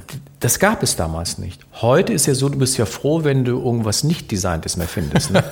also ich bin ja nur auf der Suche nach Derivaten von irgendwelchen weiß ich nicht, subversiven Ästhetiken. Weil mhm. es ist ja alles durchdesignt. Ja, ja. aber ich überlege gerade, war, war, wann, das, wann das tatsächlich so angefangen hat. Ich meine, das war natürlich auch die, äh, die, ich meine, sowas wie Swatch und so war ja witzig, aber es war natürlich auch ein bisschen der Anfang vom Ende, weil halt diese massive, also so Design-Alltagsobjekte auf einmal halt in so Massenware da waren. Klar. Alles sah halt auf einmal, jeder hatte einen Swatch an, genauso aber wie jeder dieselben Turnschuhe anhatte. Ja, so. das war aber so, das war halt, man hat einfach erkannt, dass Design ein Mehrwert war. Ja. Und das wurde natürlich irgendwann inflationär. Mhm. Ne, aber zum Beispiel Smart, als wir damals die Identity dafür entwickelt haben, also die Schrift habe ich entwickelt, äh, die Kurier, zum Beispiel mit dem Peter Saville zusammen. Wann, wann war das? Ich kann überhaupt nicht mehr einschätzen, wann Smart auf den Markt kam. Ich meine, dass es spät war, aber es war wahrscheinlich viel früher, als ich denke. Also es war auf jeden Fall Mitte der 90er. Okay. Ja. Und da gab es zum ersten Mal die Kurier. Und dann habe ich gedacht, das ist hochinteressant, weil wir haben, waren an Systemen, weil es ging beim Smart nicht um eine neue also Automarke. Die, die, Kurier, es ging um die Mobilität. Nee, es ging schon, die haben damals das, was jetzt erst ja. wirklich langsam möglich wird. Also die IAA Mobility Mess jetzt in München 2021 Jetzt wird es möglich, weil du jetzt die digitalen Voraussetzungen hast. Und selbst jetzt wissen wir, dass das alles noch nicht so einfach geht, solange die Infrastruktur mit Ladesäulen noch nicht gegeben ist, ja, mhm. um neue Mobilität zu etablieren. Aber was du hast, sind zum Beispiel die Schnittstellen zwischen, wann kann ich ein Auto vielleicht mieten, wann kann ich es vielleicht überführen äh, in so eine Schnittstelle. Jetzt, jetzt gehe ich auf ein öffentliches ähm, Verkehrsmittel, jetzt steige ich aus, gehe auf ein Fahrrad, habe vielleicht ein E-Bike und so. Also das muss ja alles koordiniert werden, diese Mobility als Konzept. Und die Smart-Leute waren damals schon recht smart, aber die waren einfach, muss man wirklich sagen, mindestens 25 Jahre zu früh. Das ist ja heute noch. Ja. Also ich meine, heute sind all die Möglichkeiten da. Ich bin jetzt hier mit so einem lächerlichen E-Tretroller hier. Ja, ja, natürlich. Aber ähm, es ist trotzdem eigentlich, Google ist ja das Einzige, was das quasi verknüpft irgendwie. Mhm. Ja, die sagen dir irgendwie, okay, auf Google Maps, du kannst da jetzt einen Roller nehmen, du kannst da ja. S-Bahn fahren oder was auch immer. Aber an, es ist eigentlich immer noch viel zu schwierig und es ist eigentlich immer noch ein Witz, dass es so lange dauert, dass es irgendwie, aber ich glaube, die Nachfrage ist auch immer noch nicht so richtig da, aber die Leute wollen immer noch irgendwie ihre eigenen Autos oder sie wollen Lösungen, die ja. klar sind. Das heißt, sie fahren entweder öffentlich oder mit einem Roller Klar. oder mit einem Fahrrad. Aber da siehst du ja auch wieder, ich meine, das ist, du, da kann man ja wirklich endlos drüber reden, aber du merkst auch halt einfach, ein Problem ist gerade bei den Wahlen war ja auch einfach zu erkennen, dass äh, auch in der Pandemie, dass Deutschland einfach digital den Anschluss verpasst hat. Ne? Das, äh, du hast einfach so eine harte Bürokratisierung, weil wenn zum Beispiel so ähm, diese Trassen für diese Schnellzüge, wenn die das mal schneller umgesetzt bekommen würden, ja. Du siehst ja, wir sind ja früher noch, also in den 80er, 90er sind wir tatsächlich von Köln mit dem Flugzeug nach Frankfurt geflogen. Mhm. Das mag man sich ja gar nicht mehr vorstellen, weil sehr oft sind wir über Düsseldorf nach Frankfurt eingeflogen, weil die Strecke so kurz war, ja. Und heute setzt du dich natürlich in, in, in der City oder in diesen Schnellzug. Ja. Jetzt frage ich mich die ganze Zeit, warum gibt es denn noch nicht überall inzwischen in Städten diese Schnellzüge? Warum denn nicht? Ja gut, wahrscheinlich auch, weil es halt privatisiert wurde. Das war, ja, vielleicht aber, war das gar aber, nicht mal so gut, wenn man ehrlich ja, ist. Aber du siehst, also gewisse Dinge brauchen halt einfach viel zu lange. Dann hättest du schon dann, dann hätte man schon ganz andere Möglichkeiten der Mobilität voranzukommen. Ne? Ja. hättest du nicht irgendwo noch Funklöcher, auch wenn ich ja für die Telekom arbeite, ist ein super Unternehmen, aber auch da, ne, das weiß man ja auch, die ganzen 5G-Geschichten und so, das ist alles nicht so einfach, weil es gibt diese Struktur nicht überall. Ja, ja. Aber mit der Bahn, das habe ich mir jetzt immer mehr gedacht, weil ich bin jetzt für, für, diese, für diese Gespräche bin ich halt immer ständig in der Bahn jetzt, ja. Mhm. Und ähm, was ich festgestellt habe, ist, irgendwie hatte ich im Kopf, dass, dass die Deutsche Bahn so einen Ruf hat, dass sie unglaublich zuverlässig, unglaublich toll ist, was ja eigentlich, also ich hoffe, arbeitest du für die Bahn? Nein. Okay, dann können wir also über die Bahn offen reden. Es ist ja ein Scheißverein. Ja? Es kommt alles zu spät, es werden immer Wägen ersetzt, du brauchst nie reservieren, weil du kriegst deinen Sitzplatz eh nicht. Es ist eine absolute Katastrophe. Ja? ja. Deswegen, ich verstehe auch, also ich meine, es ist ein Unding zu fliegen von München nach Berlin oder so, aber ich verstehe, dass es Leute machen, ja? ja. weil Zugfahren ist auch so unzuverlässig. Ja? Und dann ist halt die Frage, warum ist es so? Warum sind auch die, äh, die, die, die, die Bahntrassen nicht da? Vielleicht liegt es auch daran, dass es halt privatisiert wurde damals in den 90ern oder wann so. Mhm. Vielleicht wäre sowas tatsächlich was, was besser staatlich wäre, weil dann halt auch subventionierungsmäßig das halt einfach besser laufen würde. Ich meine, natürlich jetzt müsst du ein privates Unternehmen subventionieren. Das will auch keiner wieder mehr so richtig. Und ja, deswegen sind Zugpreise ja auch so exorbitant teuer. Ja, also muss man einfach mal sehen. Ich fand jetzt auch durch diese Pandemie hat sich ja auch nochmal so so eine andere Erkenntnis eingestellt, dass man gemerkt hat, mein Gott, Business geht eigentlich sehr gut auch über Zoom-Meetings. Ne? Man muss gar nicht für jeden, jeden Termin irgendwie vor Ort sein. Ja, ja. Jetzt ist es nur so, jetzt wollen sie gerne halt dich physisch sehen und die Zoom-Meetings haben. das ist dann eher so eine Timing-Frage, wie man das irgendwie nachher alles noch organisiert bekommt. Ne? Aber gut, ich meine, klar, ähm, Marke, Wirtschaft, Politik, das hängt irgendwie alles zusammen und ja, ja. Äh, Kultur. Und irgendwo ist das ein großes Konglomerat und da muss man sich irgendwie so ein bisschen so durchmeandern. Ne? Aber ich finde, du bist ja äh, bei dem Unternehmen hier, also ich nehme an, dass du auch immer noch sehr aktiv bist in der Gestaltung selber, aber ich meine, ihr habt genügend Leute, dass du ja auch äh, Manager sein musst und ich meine, mit dem Namen, ich meine, Meret und Meret ist natürlich in erster Linie Mike Meret, das Aushängeschild, ja. Du bist, die, du bist ja. die Galionsfigur. So wie Spiekermann halt eine Galionsfigur ja, war. Auf jeden Fall. Innerhalb und, der Szene sicherlich. Ja. ja. und das heißt halt, die Leute wollen dich ja wahrscheinlich schon persönlich da haben. Also für die großen Kunden musst du ja wahrscheinlich einfach antanzen und die Zoom-Sachen kann dann auch wer anders erledigen eigentlich, oder? Ja. Also ähm, ich mache auch gerne die Zoom-Meetings.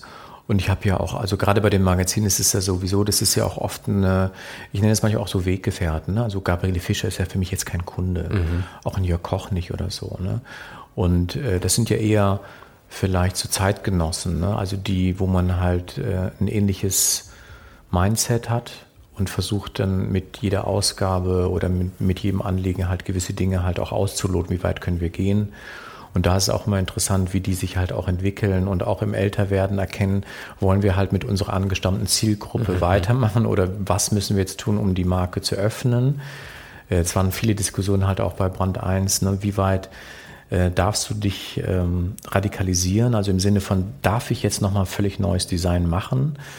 Oder verprelle ich dabei nicht viel zu viele? Ne? Also es geht halt immer so dieses, du musst immer Gibt's ein bisschen die Debatte bei, Target. Gibt es die Debatte bei Brand 1 oder wie? Na sagen wir so, das ist bei Gabriele eigentlich jeden Monat. Und das gehört dazu. Ein guter Chefredakteur macht das ja. Du musst ja immer ja. den Status Quo hinterfragen. Ne? Also ich, ich, ich finde es schade, muss ich ehrlich sagen. Ich finde es ist, es ist nein, nein, zeitlos, es ist toll. Das ist, so. Nee, wir haben das auch, nein, ich habe das auch für mich auch erkannt. Ich glaube, Brand 1 ist tatsächlich etwas, das äh, braucht diesen Moment. Es geht eher darum, dass du vielleicht mit den einzelnen Journalisten oder Autoren überlegst, gibt es vielleicht neue, andere Erzählformate. Mhm. Und äh, der Look ist, wir überlegen uns manchmal, ähm, weil leider ist halt, sage ich mal, die Fotografie kein Alleinstellungsmerkmal. Nicht mehr, ja. Weil es halt einfach überall Einzug gefunden hat. Das kann mich jetzt persönlich ganz stolz machen, aber es führt halt eben auch dazu, dass äh, ich über, mir überlegen muss, wo sind neue, junge, interessante Fotografen, die kann man mal reinholen. Äh, der äh, Stefan Ostermeier leitet das ja alles auch in der Redaktion in Hamburg. Der macht das ja auch da sehr gut, wo wir auch immer wieder überlegen, lasst uns ein paar Stammfotografen nehmen, um einfach so eine Grundqualität zu halten. Aber lasst uns auch experimentell wieder Jüngere ranholen, die vielleicht anders umgehen. Können wir postdigitale Ästhetiken, wir versuchen manchmal auch Illustrationen. Das geht von Rough and Scribbles, die eher analog sind, bis hin auch zu Renderings, solche Geschichten wo man auch merkt, die Redaktion ist dann schon doch eher im analogen, also mhm. im physischen. Heißt aber nichts, dass man nicht trotzdem auch mit den digitalen Ästhetiken reinkommt. Aber das, ich äh, finde immer das, warum das da so gut funktioniert, ist dieser geniale Bruch eben zwischen der Sabor, diese richtig. ganz, ganz klassische, ich meine, die ist ja aus dem Korrigiere mich, die war noch vor der Garamau, oder? Ich meine, wir reden hier irgendwie 17. Jahrhundert oder sowas ungefähr. Also ich bin jetzt gar nicht so der Typ Nerd. Okay, aber irgendwie sowas auf jeden Fall. Ja. Und also ultra klassisch einfach. Ja. Und deswegen könnt ihr halt damit machen, was ihr wollt. Genau, weil sie ist einfach eine unglaublich schöne und dankbare Schrift. Ja. Und die kontextualisiert den, die kontextualisiert wirklich jeden disruptiven Bruch irgendwie, mhm. wenn du das über Illustration oder Foto oder Infografik reinbringen willst. Ja. Und das ist die Konstante, weil sie auch etwas, sie hat sowas wie so eine Art zwischenmenschliche Wärme. Mhm. Ne, und das ist wirklich interessant bei. Ähm, das erinnert halt auch immer an Bücher. Ja. Das ist, glaube ich, auch und, ein und das Faktor. kam, aber der Gedanke kam halt tatsächlich auch daher, weil ich habe die, die ersten Geschichten damals, das waren noch Textfahnen von Gabriele bekommen für Econi. Und ich habe in der Form, es gab damals ja eigentlich eher nur so Manager-Magazin. Und Manager Magazin hatte natürlich so, es war so diese sehr vielleicht maskuline Front, das war so eine, mhm. so eine Macho-Kultur, Business noch, ähm, sage ich mal so, unglaublich fixiert auf materialistische Statussymbole. Und Gabriele hatte einfach erkannt, mit dieser New Economy kommt ein neues Wertesystem in die Gesellschaft. Und dann haben wir uns halt kennengelernt und ich war dann halt äh, in der Lage dafür, sage ich mal, mit der Brand 1 einen, einen typografischen Rahmen zu schaffen, weil ich gesagt habe, es geht tatsächlich um eine neue Form der Erzählung. Lasst es uns doch tatsächlich fast äh, in dieser Buchgestaltung angehen. Und äh, wir werden es aber, wir werden nicht alt, weil wir mit einer sehr modernen, avancierten äh, Fotografie dagegen arbeiten. Mhm. Und ich habe dann in den ersten Jahren auch wirklich darauf geachtet, dass äh, die Typografie nicht in das Bild reinschreibt. Also ich wollte dieses, ähm, diese gleiche Wertigkeit, also Gleichstrich Wertigkeit von Fotografie und auch von ähm, Autor, also Text. Mhm. Und das war ganz toll, weil auf einmal die Fotografen für sich erkannt haben, dass Brand 1 ein Forum ist, in dem sie ihre Fotografie so schön geprintet wie nirgendwo. Da ja, kommt kein ja. hässliches Headline rein, gar nichts. Ich, ich, also ich schmier dir hier jetzt nicht nur nee, nee, um, den, um, den, nicht vorhandenen Bart. Es ist tatsächlich so, dass ich, ich, mir damals gedacht habe, wenn ich das mit der Fotografie irgendwie in so eine, in so eine äh, Editorial-Richtung treiben würde, was ich nie gemacht habe, ähm, dann wäre die Brand 1 das Forum gewesen, wo ich es mir am liebsten drin gehabt hätte. Ja weil es auch halt eben am, am, am meisten präsenter drin war. Rahmen hatte, also Platz hatte einfach. Ja, es, es, war, es ging wirklich um Respekt. Ne? Es ging um Respekt, es ging um Raum, es ging um eine gewisse Distinktion. Also es ging eben nicht darum, diese klassischen äh, Erwartungen zu bedienen. Ne? Also normalerweise, jeder hat ja gesagt, damals auch beim Manager-Magazin, um Gottes Willen, ihr könnt doch kein Manager, also ihr könnt doch kein Wirtschaftsmagazin etablieren, wo nicht irgendwie immer ein Fazit ist im Sinne von, hier sind die fünf Punkte, wie ich zu ersten Millionen komme. Ne? Mhm. Also diese, diese ganz typischen kleinen Geschichten. Und wir haben das alles weggelassen, ganz bewusst. Später kamen mal Infografiken und jetzt ist es auch ein Standard in einer anderen Form, weil hat aber auch was zu tun mit der Digitalisierung, dass du heute durch die sozialen Medien lernst, hochkomplexe Inhalte musst du in einer sehr komprimierten Form sehr schnell äh, visualisieren, umsetzen. Und es hat einfach mit diesem Attention Span zu tun, also ja, dass ja. du halt einfach mit dieser Aufmerksamkeitsdauer umgehen musst, ja. So und deswegen ist macht das jetzt auch Sinn. Damals war das ganz bewusst, dass wir gesagt, nein, wir machen das nicht. Und ich habe ja auch in den ersten Ausgaben ja wirklich Seiten leer gelassen, wo Leute gedacht haben, ups, fehlt irgendwie die Anzeige oder so, weil ich wollte diesen Moment der Kontemplation einfach so überhöht da reinbringen. Das war ja auch eine Form von schon fast progressiver Poesie, wenn es sowas gibt. Ne?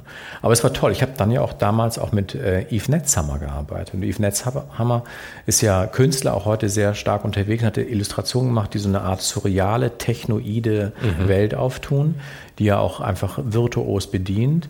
Ich hatte ihn damals für, als ich als Kurator für Dormacht das Kulturprojekt Statements gegründet habe, habe ich ihn auch damals reingeholt. Und er war wirklich äh, dafür bereit, als Künstler äh, mir für die eine oder andere Ausgabe immer wieder mal ein Titelbild zu machen oder halt auch eine Insight. Und das war einfach aus heutiger Sicht, das ist großes Kino. Ja, ja. Wirklich. Also ich glaube, das ist, also ich glaube wirklich, es gibt ein paar kleine historische Momente, so ein paar Doppelseiten, die einfach, äh, die stehen für so eine Dekade.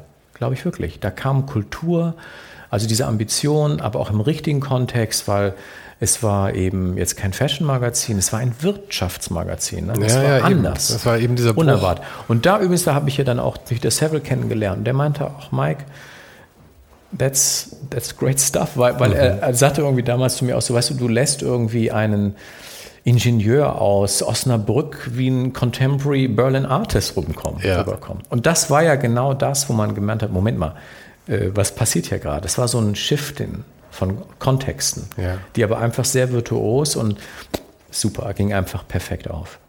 Äh, du hast ja, du hast ja gemeint, dass, dass da auch zu dir gesagt, ich weiß nicht mehr, wer es war, aber er meinte, ähm, lass mich mit dem Kunstscheiß alleine in Ruhe. Das war damals der Konstantin Jacobi, genau. Und das ist halt, ich meine, den, äh, das Problem hast du ja normal, weil Designer und Künstler es besteht den, von den Designern, glaube ich, eine gewisse Affinität zu den Künstlern rüber. Die Künstler interessieren die Designer, äh, die interessieren sich überhaupt nicht für die, äh, für die Designer wiederum.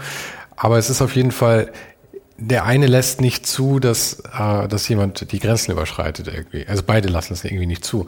Äh, ich meine, als Künstler willst du eh nicht Designer werden wahrscheinlich und als Designer Künstler zu werden, dann sagen alle mal, jetzt versucht er sich in der Kunst. Ja. Genau. Äh, da wird man, von vornherein hat man ja verloren, da wird man nicht ernst genommen.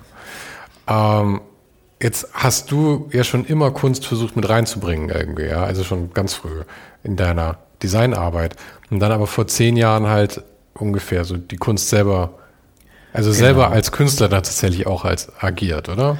Ja, also ich glaube tatsächlich, dass ich und nicht nur durch die Magazine, es ist wichtig auch, dass also ich kam ja auch durch die Kunst eben, dass, dass ich halt als Kurator für Dormacht gearbeitet habe. Mhm. Ne? Also das war vielleicht nur ganz kurz diesen kleinen Exkurs. Entweder reden wir ja über die Kommunikation, also zwischen Sender und Empfänger, und äh, damit kannst du Bekanntheit aufbauen. Also das ist ja immer das oberste Ziel. Ne? So, du machst, schaffst eine Punchline irgendwie und dann reden die Leute drüber, Talk of Town. Und das schafft Awareness. Ganz klar, das ist Werbung. Heißt aber nicht, dass es irgendwie Nachhaltigkeit produziert. Das heißt, was mich damals schon immer ein bisschen umgetrieben hat, war tatsächlich der Moment, wie entsteht denn Relevanz? Das ist ja nicht nur eine ästhetische Frage. Und dann kam dann dieser Aspekt aus dem Szenemarketing, ah, es geht also um Codes. Du musst gewisse Codes bedienen oder erkennen, dass die Leute erkennen, dass du mit Codes spielst und das ist für sie ein Indiz dafür, dass es relevant ist. Das heißt also, um ganz das plakativ zu sagen, ich kann nicht ein Poster oder eine Großflächenkampagne fahren, wo drauf steht, ich bin wichtig. Ne? Das ist ziemlich banal. Das geht nicht, das wird albern. Ich kann aber etwas tun, sei es ein Event, oder eine Kollaboration mit jemandem, der irgendwas macht, wo du sagst, wow, was ist das denn? Das ja, also das ist dann cool. Also und die Marke ist der Absender oder der Enabler dafür, die Plattform. Und das nenne, ich zum Beispiel also Brand Coding. Also du kannst Relevanz nur kodieren. Du wirst relevant durch Taten, nicht durch Worte. Werbung waren immer nur Worte für mich. Ja, ja, man muss ja auch ein, man muss ja auch eine, ein Gefühl schaffen irgendwie dafür. Genau. Nicht, nicht nur ein ich finde, das Coca-Cola-Logo, ich meine, man geht immer auf die offensichtlichen Sachen, ja, aber das Coca-Cola-Logo an und für sich ist sehr schön und gut. Ich meine, eigentlich ein furchtbares Logo wahrscheinlich per se, aber äh, es lebt ja nicht von dem Design eigentlich, so es lebt ja dann davon, dass sie dann die, die, die Werbung gemacht haben mit dem, mit dem ich meine, was heute jeder noch weiß, irgendwie der, der, der Typ, der dann halt äh, mit, der, mit, den Colas durchs Büro läuft und die Mädels schauen ihm hinterher und sowas, Begehrlichkeiten schaffen und sowas, das ist ja immer der Punkt, was jede Firma eigentlich schaffen will. Ja. Aber wie du sagst, nur die, nur die Reach irgendwie zu haben, ist ja völlig egal, so wenn die, wenn es 50 Millionen Leute sehen, aber 50 Millionen Leute auch in der nächsten Minute vergessen haben, ist das ist egal. Das, ja. Hm. Und deswegen glaube ich, geht es halt eher darum, dass du mit der Marke und ein bisschen mich bei Identität, du musst eine Kultur schaffen, in der Marke, also in der Heimat der Marke, wo Leute zusammenarbeiten, die über das Produkt hinaus versuchen, wie können wir das Produkt in einer Kultur verorten. Ne? Dann redest du auch über solche Dinge, die die Marketingleute nicht in die Hand, niemand in den Mund nehmen würden. Das ist so Aura. Ne? Also eine Schwingung. Du spürst es einfach. Du hast irgendwann gemerkt, dass Jonathan Ive mit Steve Jobs nicht nur eine bahnbrechende Technologie entwickeln, sondern die entwickeln gerade ein Produkt, das wird die Welt verändern. Das fühlt sich einfach gut an. Das liegt gut. Das ist, da, das ist, das, da kommen so viele Faktoren zusammen, die einfach stimmig sind. Ne? Dieses, ähm, ja, das zu synchronisieren. Und das hat mich einfach wirklich tatsächlich damals interessiert. Und ich habe dann begriffen, okay, natürlich muss ich irgendwie an der Typografie arbeiten, ich muss auch an der Fotografie arbeiten, aber ich muss auch über das Format nachdenken, äh, die Papierqualität und äh, auf welchem Tisch liegt das denn dann und wie ist denn dieser Raum gestaltet und was steht da für ein Stuhl an dem Tisch. Und wenn du das, wenn, stell, alleine nur am Stuhl, kannst du ja schon so viele Designideologien festmachen, ja. Und das, und das ist hochinteressant. Und dann begreifst du auf einmal, dass ein Stuhl so viel mehr ist als nur ein Möbel, auf das du dich hinsetzt. Es transportiert so viele unterschwellig, so viele andere Codes, ja, also Wertesysteme. Und das fand ich hochinteressant. Und ich also glaube, es kommt natürlich dann immer darauf an, ob eine Assoziation da ist. Ich meine, ich habe leider für, von wem sind die Stühle hier? Das ist äh, Charles Eames. Das sind, das sind Eames, die alten ja. Lounge Chairs. Genau. Und ich meine, da ist natürlich, okay, Eames sollte ich eigentlich sofort erkennen, aber gut, ähm, naja, peinlich. Jedenfalls Eames ist ja sowas, da ich meine, selbst wenn du nicht weißt, dass es Eames ist, du kommst hier rein, du weißt, das sind Designklassiker. Ja. Und damit wird natürlich der ganze Raum aufgewertet. Du könntest hier auch einfach einen selbstgebastelten Tisch drin stehen haben. Genau. Die Sache wäre gut, ja. Allerdings gibt's eine funktioniert das ja nur mit Sachen, die schon etabliert sind. Also du kannst ja ein prima Design irgendwo reinstellen, wenn es keiner kennt, genau. ja, dann ist es halt auch wieder relativ wertlos. Deswegen ist es interessant, an Ikonen zu arbeiten. Ja. Wenn du das Gefühl hast, du hast eine Ikone langsam und ich, ich behaupte jetzt einfach mal, dass Brand 1 die Qualität einer Ikone hat im, im Magazinbereich. Einfach, weil sagen. sie tatsächlich auch den Test der Zeit mehr oder weniger bestanden hat. 20 Jahre ist eine lange Zeit. Mhm. So, und ähm, sehr viele kennen das. Ob das immer noch den gleichen Stellenwert hat, das, daran muss man von Ausgabe zu Ausgabe arbeiten. Aber als Marke hat es sich etabliert. Das heißt, wir können Podcasts damit machen. Wir müssen ja gucken, wie kannst du so eine Marke wirtschaftlich attraktiv halten, wenn du weißt, dass zum Beispiel gerade durch die Pandemie der gesamte stationäre Handel eingebrochen ist. Du weißt, dass auf einmal die ganzen Airlines kaputt gegangen sind, mehr oder weniger subventioniert sind zwar, aber die haben nicht mehr die hunderte von Ausgaben, die abgekauft, jede Ausgabe. Äh, es gab keine Events mehr. Ähm, das heißt, gewisse ähm, Touchpoints, wie wir das ja nennen, für die Gelegenheit eines vorbeilaufenden möglichen Kunden, sich das Heft zu kaufen, ist gar nicht mehr gegeben mhm. gewesen in der letzten Zeit. Darunter haben die Magazine massiv äh, gelitten dann wirst du dir darüber im Klaren, okay, aber wir stehen doch über was. Wir sind doch mehr als nur das gedruckte Papier. Auch wenn wir die ersten, das erste Jahrzehnt an der Qualität des gedruckten Papiers gearbeitet haben, erkennen wir jetzt die, Kapital die Notwendigkeit einer Kapitalisierung der Marke. Mhm. So, also was kannst du jetzt daraus ableiten? Wie kannst du daraus vielleicht neue Geschäftsmodelle, neue Geschäftsformate entwickeln. Wie spielst du das halt, äh, wie spielst du die Identität, die geprägt ist durch Papier in den sozialen Medien? Und dann, und das ist das Faszinierende, finde ich, weil du dann überlegst, okay, die Ikone, was sind die Attribute, wofür steht sie? Wir wissen, dass im Kern steht es um ein selbst, steht es für ein selbstbestimmtes Leben. Diese Geschichte erzählst du aber anders auf Social Media auf Instagram, auf Twitter, wie auch immer, ja. So, und, und das finde ich ist das Interessante, wenn es darum geht, in dieser langen Geschichte nicht nur eine Marke zu schaffen, sie zu etablieren, sondern sie auch wirklich im Leben zu halten. Und das ist, das ist, finde ich, einfach das Größte. Und äh, weil man sich fragt natürlich irgendwann, okay, was ist denn, was wird denn daraus, wenn Gabriele aufhört oder wenn ich aufhöre? Das machen dann andere Leute weiter und die können das ja weitermachen. Und ja, aber da muss man halt auch vielleicht bei sowas dann aktiv nach Nachfolgern suchen schon vorher. Das, also da muss man, glaube ich, schon Richtungen geben dann. Ja, das sind, das sind sicherlich auch Sachen, also wir kommen immer wieder neuerdings äh, seit geraumer Zeit immer wieder natürlich auch in solche Diskussionen. Ne? Was, wie, wie gestaltest du ein Estate? Ne? Also was sind, wie wichtig ist das? Das sind auch Sachen, die ich äh, auch hier im Unternehmen mit meinem Bruder diskutiere. Ne? Wie wollen wir Mire, Mire weiterentwickeln? Wir, ich glaube nicht, dass äh, wir uns damals vorgestellt haben, dass wir jetzt schon 35 Jahre zusammen hier arbeiten in dem Business. Ne? Aber interessanterweise, es funktioniert immer noch sehr, sehr gut. Und äh, natürlich sind wir auch genauso gebeutelt wie andere Unternehmen halt auch in der, äh, von der Pandemie und so. Und es gab glücklicherweise auch natürlich irgendwie Hilfe vom Staat. Aber wir müssen schon sagen, dass wir extrem gut da durchgekommen sind, weil wir unterschiedliche Standbeine haben und weil wir, glaube ich, ähm, vital sind. Also viele sagen das ja immer nur. Es gibt viele Unternehmen, die schreiben sich das so, ja, wir sind innovativ und wir sind vital und wir sind jung und wir sind technologieoffen und so. Am Ende merkst du, no, das seid ihr alle gar nicht. Ne? Mhm. Ihr seid eigentlich total festgefahren.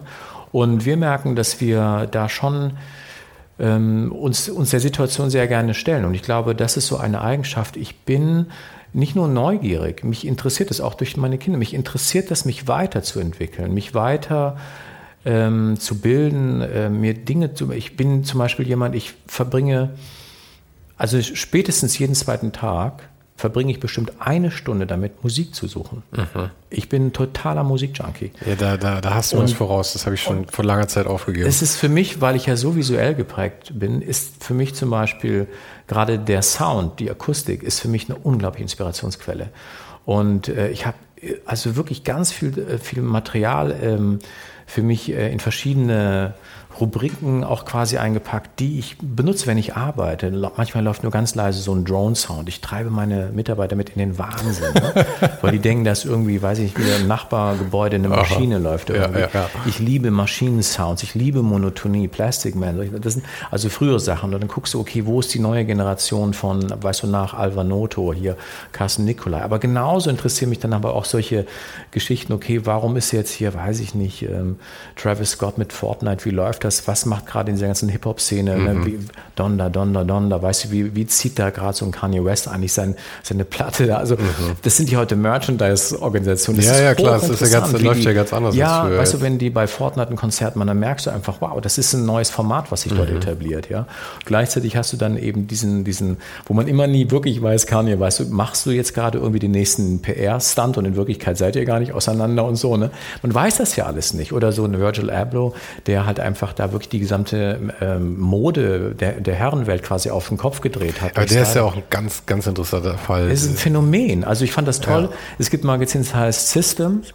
Und die haben äh, eine Ausgabe vor zwei, drei Jahren gemacht, die habe ich sogar noch zu Hause. Die fand ich so großartig, weil auf dem Cover stand, also man sah nur ein Bild von Virgil Abloh und da drauf stand, What is Virgil Abloh? Also mhm. nicht who is, sondern ja, what ja, is. Weil man damals schon haben die erkannt, der Typ ist ein Phänomen. Er löst etwas auf. Und was ist es natürlich mit seinen Millionen von Followern? Schafft er natürlich Editionsqualität mit seinen Kollektionen, die das ist natürlich diese große Diskussion, die ich mit meinem Sohn habe, weil ähm, er der ist, ja, der ist ja wahrscheinlich das absolute Zielpublikum dafür, oder? Ja, und so äh, da er ja auch im Fashion-Bereich ist mit seinem Streetwear-Label Colors, er hat damals Sachen gemacht, da war er noch sehr viel jünger. Und das wurde eine Sache ja sehr, ob, ob, also wurde ja wirklich eins zu eins kopiert von Virgil Abloh, wo meine Frau Michelle, die ja auch im Fashion-Bereich unterwegs ist, ähm, dann über Social Media Virgil Abloh den Krieg erklärt hat. Und das, wurde, das ging dann rauf zu Diet Prada. Und äh, man kennt sich seitdem. Und das war hochinteressant, weil natürlich Virgil Abloh bei dem Output, den er zu liefern hat mit seinen Teams, sind die natürlich auch rigoros. Ne? Da wird natürlich ja, ja. Äh, kopiert ohne Ende. Aber er macht trotzdem bahnbrechende Sachen, genau wie jetzt gerade vorgestern, glaube ich, hat er das doch gelauncht, dass er die Anlage von Dieter Rams verchromt hat. Ah, und dann okay. läuft er als Hip-Hopper da durch dieses Farnham-Haus oder, oder dieses Haus, was Mies van der Rohe gebaut hat, wo du auch denkst, wow, das ist alles kurz wirklich vor ne, ich pisse euch in den Garten. Und ja, das ist schon Aber ich liebe auch diese, diese Verbindung, die da jetzt gerade entstehen, in den letzten fünf Jahren oder so wahrscheinlich. Diese Hip-Hop und High Fashion, halt diese ja. Louis Vuitton, äh, Virgil Abloh oder dann halt auch, ich habe also normalerweise stehe ich auf sowas überhaupt nicht, aber ich habe auf YouTube irgendein, ähm, da haben sie die Kollektion vom letzten Mal oder so rausgebracht und dann haben sie irgendwie einen halben Wu-Tang Clan irgendwie dabei ja, und sowas. Natürlich. Und Also ich war halt äh, wahnsinnig auf Hip-Hop so in den 90ern, da bin ich halt mit groß geworden und dann bin ich irgendwie ein bisschen davon weggekommen und das, was heute rauskommt, da fehlt mir irgendwie ein bisschen der Anschluss. Ich meine, ich bin zwar auch noch keine 40, aber irgendwie ist das ja die Zeit, wo man so ein bisschen den, ja, ja, klar. man kämpfen muss, dass man dranbleibt ja. noch. Aber und das dann jetzt zu sehen, wie das jetzt auf einmal in solche Sachen reinkommt und dann auch, wenn es auch ein bisschen banal ist, vielleicht so diese Supreme und Louis Vuitton Sachen und sowas, das trifft halt in mir dann auch irgendwie Nerven irgendwie. Das Natürlich. bringt es wieder auf. Das ist schon toll. Ist wie jetzt dieses letzte Derivat quasi auch der, der Skater. Meine mhm. Kids sind alle drei super Skater. Gerade der Jüngste ist ein mega guter Skater. Und das ist ja auch erst wieder aufgekommen in den letzten Jahren. Ja, das wäre total Das ist ja auch eine Form von Anarchie. Aber jetzt sind die großen Marken da dran und machen dann irgendwelche Cat, also Fashion-Shows natürlich in irgendwelchen Halfpipes und so wo man auch aufpassen muss, wo dann die Kids sagen, wow, danke schön, ne, dass ihr jetzt auch noch das uns nehmt. Ne? Also es ist wirklich, es ist gar nicht so einfach. Und äh, da gibt's also auch gerade so eine, es gibt schon dann auch da echte Kulturkämpfe wieder, die hochinteressant sind. Aber was nur wirklich faszinierend ist, dass diese Hip-Hop-Szene, ich hatte am Anfang mich auch keinen Zugang dazu. Ich bin eher so geprägt, so vielleicht äh, New Wave, das ist mhm. im gestellt, vielleicht auch gerne mal so äh, Kraftwerk, natürlich nicht nur, also sagen wir so, es ist New Wave, es ist Kraftwerk, dann natürlich die gesamte deutsche Szene, also diese deutsche Welle damals, da waren nicht jetzt so diese totalen Gassenhauer. Es ging eher andere Sachen wie Palais Schaumburg, die mich sehr fasziniert haben. Äh, gab so Projekte, die, ich, die, die haben mich schon geprägt in der Zeit halt mhm. halt auch. Und dann auch so vielleicht so Popgeschichten wie OMD oder äh, Frank Goes to Hollywood und so. Wobei das waren immer so Phänomene, wobei ich ja immer merke, wenn ich so eigene Sachen, ich habe ja quasi so ein Modelabel, P-Leisure Industries. Ne? So, und da habe ich auch gemerkt, ich liebe das. Mein Sohn nennt seine, seine, seine Company natürlich Colors und schreibt es natürlich auch falsch, C-O-L-R-S, ist klar. Und äh, ich natürlich so, also P Leisure Industry, so Konstruktion, ne, so mhm. Leisure Industries, ne, aber dann ein P davon könnte es Pleasure sein und so, ne. So, diese langen Namen und dann merkst du halt, wo, woher man geprägt ist, ne. Dann nenne ich es dann halt PLY oder PLI, und dann geht das wieder zurück auf andere Codes, so OMD und wie. Aber ähm, jetzt merkst du natürlich schon, und nicht eben, oder vielleicht ist es sogar nochmal richtig offensichtlich geworden durch dieses ganze Black Lives Matter Movement, dass natürlich ähm, diese ganze schwarze Kultur, und ich kriege das natürlich, meine Frau ist ja schwarz und die ist ja in Haiti geboren, in New York aufgewachsen und so. Ähm, für uns ist es, also für mich ist es so, ich habe irgendwie, seitdem ich sie kenne, halt mit den 90er, sehe ich jetzt ehrlich gesagt schwarz gar nicht mehr so, weil das für mich ja im Alltag ist. Ne? So, ich habe da einen anderen Zugang zu. Und bei uns läuft zum Beispiel auch als Konstante ähm, äh, immer Chad Baker. Ne? Und äh, das ist hochinteressant, also ich sage das sehr oft jetzt hochinteressant. Also für mich ist es, weil ich es merke, dass es sich etabliert hat, dass wenn du bei mir oder bei uns ins Haus kommst, in die Wohnung kommst, du hast sofort Chad Baker. Ne? Und das sind fast immer so ein Album. Und äh, dadurch haben wir eine akustische Temperatur. Und wir kommen an, weil wir alle, jeder für sich hat eine ganz eigene Agenda. Und es ist manchmal zuweilen wirklich wild. Und äh, weil Michelle hat ja über 25 Jahre eine fantastische Comme des Garçons-Kollektion zusammengetragen, die sie ja in den letzten zwei Jahren, also im letzten Jahr bei, im Museum für angewandte Kunst in Frankfurt ausgestellt hat. Ach, sie hat, die, äh, hat, oder arbeitet immer noch bei Comme des Garçons? Nee, sie hat da nie gearbeitet, sie hat das gesammelt. Ach so, gesammelt. Als okay. Fan, wenn du so willst. Und, und äh, Matthias Wagner-K., der Direktor vom MAK, hat dann erkannt nach seinem sehr erfolgreichen Ausstellung mit Jill Sander, es wäre hochinteressant, vielleicht Comme des Garçons auszustellen, aber aus der Sicht eines Fans. Mhm. Und Michelle hat wirkliche Pieces, was wir gar nicht wussten, aber wir kennen uns seit der ganzen Zeit und wir waren immer so, ich bin ja auch sehr geprägt von Comme des Garçons oder auch Yoshi Yamamoto. Heute trage ich sehr gerne zum Beispiel Miyake. Also ich habe schon auch so ein, äh, ich will jetzt nicht sagen, ja, sagen wir so, es gibt etwas in der asiatischen Kultur, was mir sehr nahe geht. Das liegt aber auch daran, dass ich über elf Jahre Minddesign gemacht habe. Das ist aber noch mal ein längeres mhm. Gespräch. Ja, aber ich kann das verstehen. Ich, ich Mit Meditation auch, so etc. Da gibt es etwas, was ich sehr mag. Deswegen habe ich das auch sehr früh bei Dormot eingeführt, wo mir klar wurde, wenn wir, entschuldige, dass ich jetzt so springe und liebe Hörer, aber trotzdem, das ist, das gehört alles immer zusammen, ne? weil du bist zu Hause, du erlebst das, du hast die schwarze Kultur, dann hast du deinen asiatischen Background durch die Fashion-Geschichte und das ist alles sehr lebendig, dann kommen die Kids rein, und du merkst halt, dass gerade diese gesamte Hip-Hop-Szene, weil Skater sind, Skater hören Hip-Hop, ja, also da bist du wieder bei den Codes. Die Hip-Hopper haben natürlich von Ron DMC in den 80ern angefangen mit Mercedes-Stern, haben das natürlich schon geprägt. Dann kommen so Marken rein, Supreme, die das erkennen, dass sie eigentlich die Street-Credibility koppeln mit denen von den, von den Hip-Hoppern. Die Hip-Hopper sind deshalb interessant, weil wir reden eigentlich über New Luxury neuerdings. Mhm. Äh, es geht immer mehr, dass wir erkennen, dass wir gar nicht unsere Luxusprodukte billig produzieren können.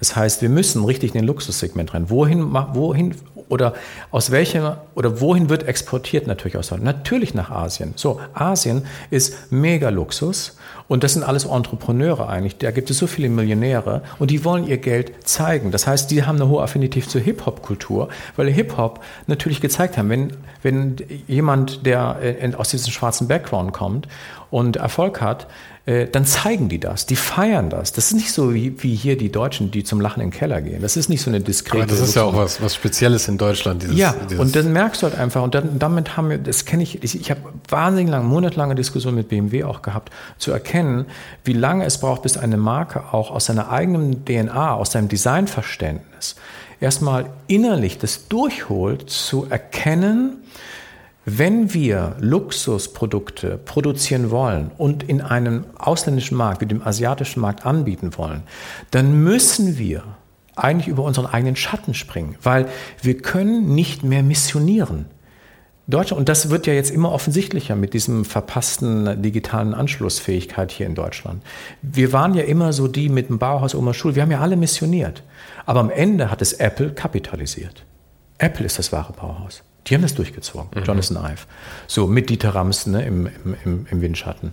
So über Interface Design gesprochen. So, und das ist ja das Interessante, dass man erkennt, wenn du zum Beispiel, schau dir, ähm, äh, wie heißt der noch, ähm, äh, da, da, da, Pharrell Williams. Fantastischer Musiker, unglaublich erfolgreich. Ähm, auch in dieser Hip-Hop-Szene eigentlich, ja.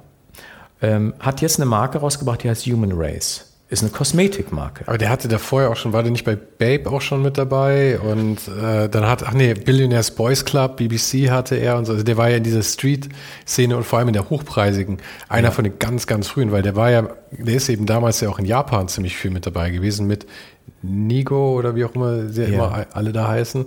Und da war er ja einer der ersten tatsächlich, die das so rausgebracht haben und diese, diese ähm, Babe, Babe, Bathing Ape und so die Sachen, die waren ja unermesslich teuer damals auch schon. Ja.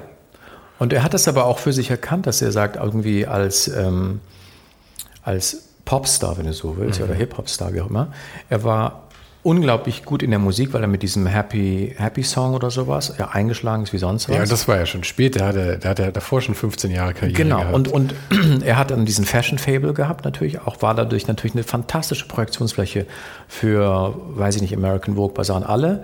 Hat das also in seiner Person schon irgendwie zusammengebracht. Mhm. Fashion, Musik. Und dann erkennt er als Celebrity, bin ich eigentlich eine ideale Projektionsfläche für ganz andere Geschäftsmodelle. Warum nicht Kosmetik. Und es ist natürlich äußerst clever, weil wir natürlich merken, auch durch die Pandemie, es gibt eben diese Rückbesinnung. Ne? Es gibt einfach durch die Digitalisierung halt auch, und wir haben jetzt, vor der Pandemie war Digitalisierung eigentlich eher ein bisschen so ein Nerd-Thema. Jetzt durch die Pandemie haben wir erkannt, es ist wirklich ein Enabler. Er bringt uns wirklich zusammen. Es ist gut, wenn man sich damit auskennt. Ist kein Hexenwerk mehr. Also es ist eigentlich im Mainstream angekommen, die Digitalisierung. So. Und jetzt gibt es Leute, die natürlich auch erkennen, durch die Digitalisierung müssen wir gar nicht mehr so viel reisen. Wir können also auch Zoom-Meetings machen.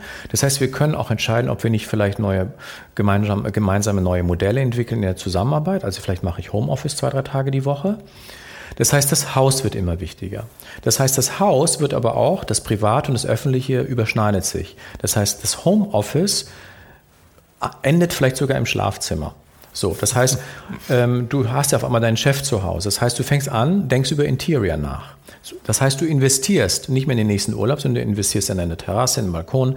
Hat man ja alles gemerkt, dass in dieser Phase in ganz viele andere Bereiche investiert wurde, äh, weil man erkannt hat, okay, wenn ich mehr zu Hause bin, wird das ein wichtiger Ort. Ja, ja, klar. Die Leute waren, okay, hier bin ich, jetzt gebe ich genau. Halt und wenn Geld ich zu Hause, Plus, sie hatten ja auch weniger Gelegenheit, woanders zu Richtig. Und dann hast du angefangen zu kochen. Dann heißt, jetzt fängt es an, dass die Leute ein, ah, ich könnte ja eigentlich auch auf die Ernährung, ich könnte ja was aus mir machen, so nach dem Motto, ja. Hm.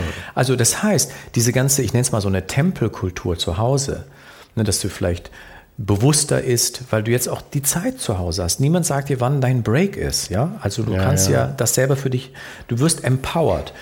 So, und jetzt fängt es natürlich irgendwann auch an, so dass du dann natürlich an so einem Punkt auch bist, wo natürlich auch die Kosmetik nicht nur für die Frau, für den Mann immer wichtiger wird.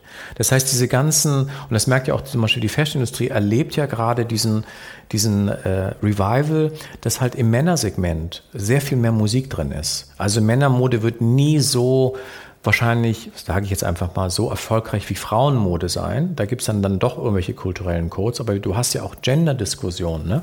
Aber und, ist das wirklich so? Weil äh, heutzutage, ne? wenn ich mich so umschaue, gerade mit so äh, Yamamoto und sowas, da würde ich sagen, sind die Männerlinien fast die, fast die bekannteren, oder? Als die Frauenlinien. Ja, das aber sagen wir so, du hast schon, also in der Mode ist viel mehr möglich bei Frauen. Ne? Und da wird auch viel mehr Umsatz gemacht. Aber trotzdem, nichtsdestotrotz, was ich nur sage, ist, es gibt so eine Art von ähm, erwachten Hedonismus, der kommt stärker. Es hat schon vor, vor einem Jahrzehnt angefangen, aber es wird durch verschiedene Situationen, kulturelle Situationen immer stärker gefördert. Äh, nicht zuletzt auch durch die Digitalisierung, dass du dich selbst überwachen kannst, im Sinne von, dass du dich misst. Ja? Also wie viele Schritte bin ich heute gegangen? Mhm. Du kannst dich auf eine Waage stellen, weißt wie viel Fett etc. Das sind ja alles solche Parallelsituationen, die dazu führen, dass du dir dann immer mehr bewusst wirst. Und Du kannst dich dem entziehen, aber es wird schwieriger. Unterschwellig wirst du damit konfrontiert immer wieder. Ne, du sagst, du merkst, dass jemand in, deiner, in deinem Umfeld aufgehört hat, Zucker zu nehmen. Warum das? Oder wieso denn jetzt Hafermilch und so? Was soll das denn noch so? Und irgendwann merkst du, na, ich mach's einfach auch mal. Und dann merkst du, es ist gar nicht so schlecht. Und das ist ja nur eine Frage der Zeit. Bis ich, also das heißt, es ist so dieses, dieses Betterment. Ne? Also dieses, langsam sich immer verbessern, sich optimieren. Ja, ja, das ist irgendwie halt auch ein ja. ekliger Fluch, ja. Aber davon zehrt eine ganze Industrie. Ja, ja, und ich meine, es ist ja auch nicht unbedingt eklig. Es ist, ich meine, wir reden hier natürlich schon jetzt über, über eine sehr äh, obere Mittelschicht-Entwicklung. Ich meine, es ist, es wird noch eine ganze Weile dauern, bis es in der in der wirklichen ja, Masse aber es wird auch ja. da ankommen. Du hast diese Trickle-Downs, das ist immer. Genau, aber das meine ich, ist halt, ähm, also eklig. Wenn, ja, das habe ich jetzt mal so es eingeworfen. Kann, es kann so unsympathisch sein. Ja, es kann, ich mein, das meine ich auch. Ich wohne damit. in München im Gärtnerplatzviertel. Das ist halt, also das ist, ja. Da, das ist der Kernpunkt für diese Entwicklung in München wahrscheinlich, ja. Das ist, da wohnen noch die Leute, die das Gefühl haben, Gentrifizierung wäre da noch nicht angekommen. Dabei ist es schon seit 15 Jahren nichts anderes, ja. Ähm, aber da kann es dann so unsympathisch sein, weil die Leute dann ja auch häufig ähm, diese Verbesserungsschritte dann auf einmal so dogmatisch sehen irgendwie. Es ja. kann, also wir müssen halt unbedingt halt, Vegetarier ja, ich sein. Finde, es geht das nicht anders. Ein unglaubliches Klischee, was ich auch echt ermüdend finde. ne? So, aber du, wer bin ich, dass ich das bewerte? Ich beobachte ja, das ja, nee, nur nee, und muss ja gucken, je nachdem, mit welcher, äh, mit welchem Projekt ich auf welche Zielgruppe mich einstellen darf. Ja, weißt, ja. Und ich meine, du hast natürlich, das ist halt auch die Zielgruppe, die, die äh, in den meisten Fällen bei dir angesprochen wird. Ja. Deine Kundschaft natürlich, du hast dich in diesem Segment ja auch etabliert und du hast ja offensichtlich auch ein gutes Gespür dafür, was, äh, wie da die Kommunikation funktioniert. Absolut. Also ich, und wie gesagt, das ist auch etwas, ähm, das sich ja permanent verändert. Deswegen brauchen wir hier auch bei uns hier in der Factory, wie ich das immer nenne, ähm, auch so eine Kultur, die nicht festgeschrieben ist. Also wir haben natürlich so Grundpfeiler vielleicht für uns definiert in der Kultur, ja, aber so eine Offenheit auch und so. Aber äh, deswegen siehst du ja auch, der Raum selber ist ja eigentlich eher mit einfachen Materialien, ja. Also wenn wir von den Charles Eames, das ist ja eher politisch hier reingesetzt, ne, so dass man weiß, okay, hier kannst du erden. Mhm. Aber eigentlich ist diese Halle ja bewusst so ein bisschen Do-it-yourself-Style, ja. um, um dir nicht das Gefühl zu also um nicht dem Kunden, aber vor allem nicht dir selbst das Gefühl zu, äh, zu signalisieren, du bist angekommen. Weil in dem Moment, wenn du angekommen bist, ist eigentlich alles vorbei. Das stimmt, weil dann gibt es Und unsere Kultur ist jetzt an so einem Punkt, wir reden ja alle über Transformation. Äh, wir haben so viele Dinge durchzuholen. Und äh, ich glaube, dieses... Ähm, ja, ich, ich, wie, wie gesagt, ich, ich, ich habe natürlich jetzt manchmal immer noch so ein bisschen so dieses Wochenende im Kopf, so mit den ganzen Erstwählern zwischen Grünen und FDP und mhm. so, wo man auch versucht, wie kommt das eigentlich zusammen und so. Aber es macht schon alles Sinn, ne? weil du spürst schon, die Leute wollen, also die junge Generation will natürlich auch irgendwie das, das Recht oder fordert das ein, wie wir, du, ich ja auch eingefordert haben, dass wir durchstarten. Und nur weil jetzt halt alles irgendwie gerade so kollabiert, diese alten Systeme aus dem letzten Jahrhundert, heißt das ja nicht, dass die jetzt immer irgendwie auf alles verzichten sollen. Also also brauchen sie natürlich irgendwie schon eine Vorstellung, dass wir eine Form von Wohlstand oder eine Form von Karriere für uns einfordern und das auch machen wollen, umsetzen wollen. Wir bereit sind dafür auch zur Arbeit, vielleicht mit einer besseren Work-Life-Balance, sei da mal hingestellt. Aber ähm, natürlich nicht total auf Kosten einer Umwelt und Ressourcen, wo man jetzt merkt, hallo, da haben schon zwei, drei Generationen das mal echt verkackt. Ja, aber genau deswegen ist ja auch die Sache, dass äh, alle gehen ja immer davon aus, dass es in der nächsten Generation noch gemütlicher sein soll als in der Generation davor. Das ist ja so die Entwicklung, die man haben möchte und die nach dem Krieg natürlich dann noch irgendwie passiert ist. Aber äh, dass wir jetzt an dem Punkt sind, wo tatsächlich auch mal ähm, Leute auch mal vielleicht ein bisschen zurückfahren müssen ähm, ist, ich glaube, das ist eine Realität, die aber immer noch keiner so richtig sehen will.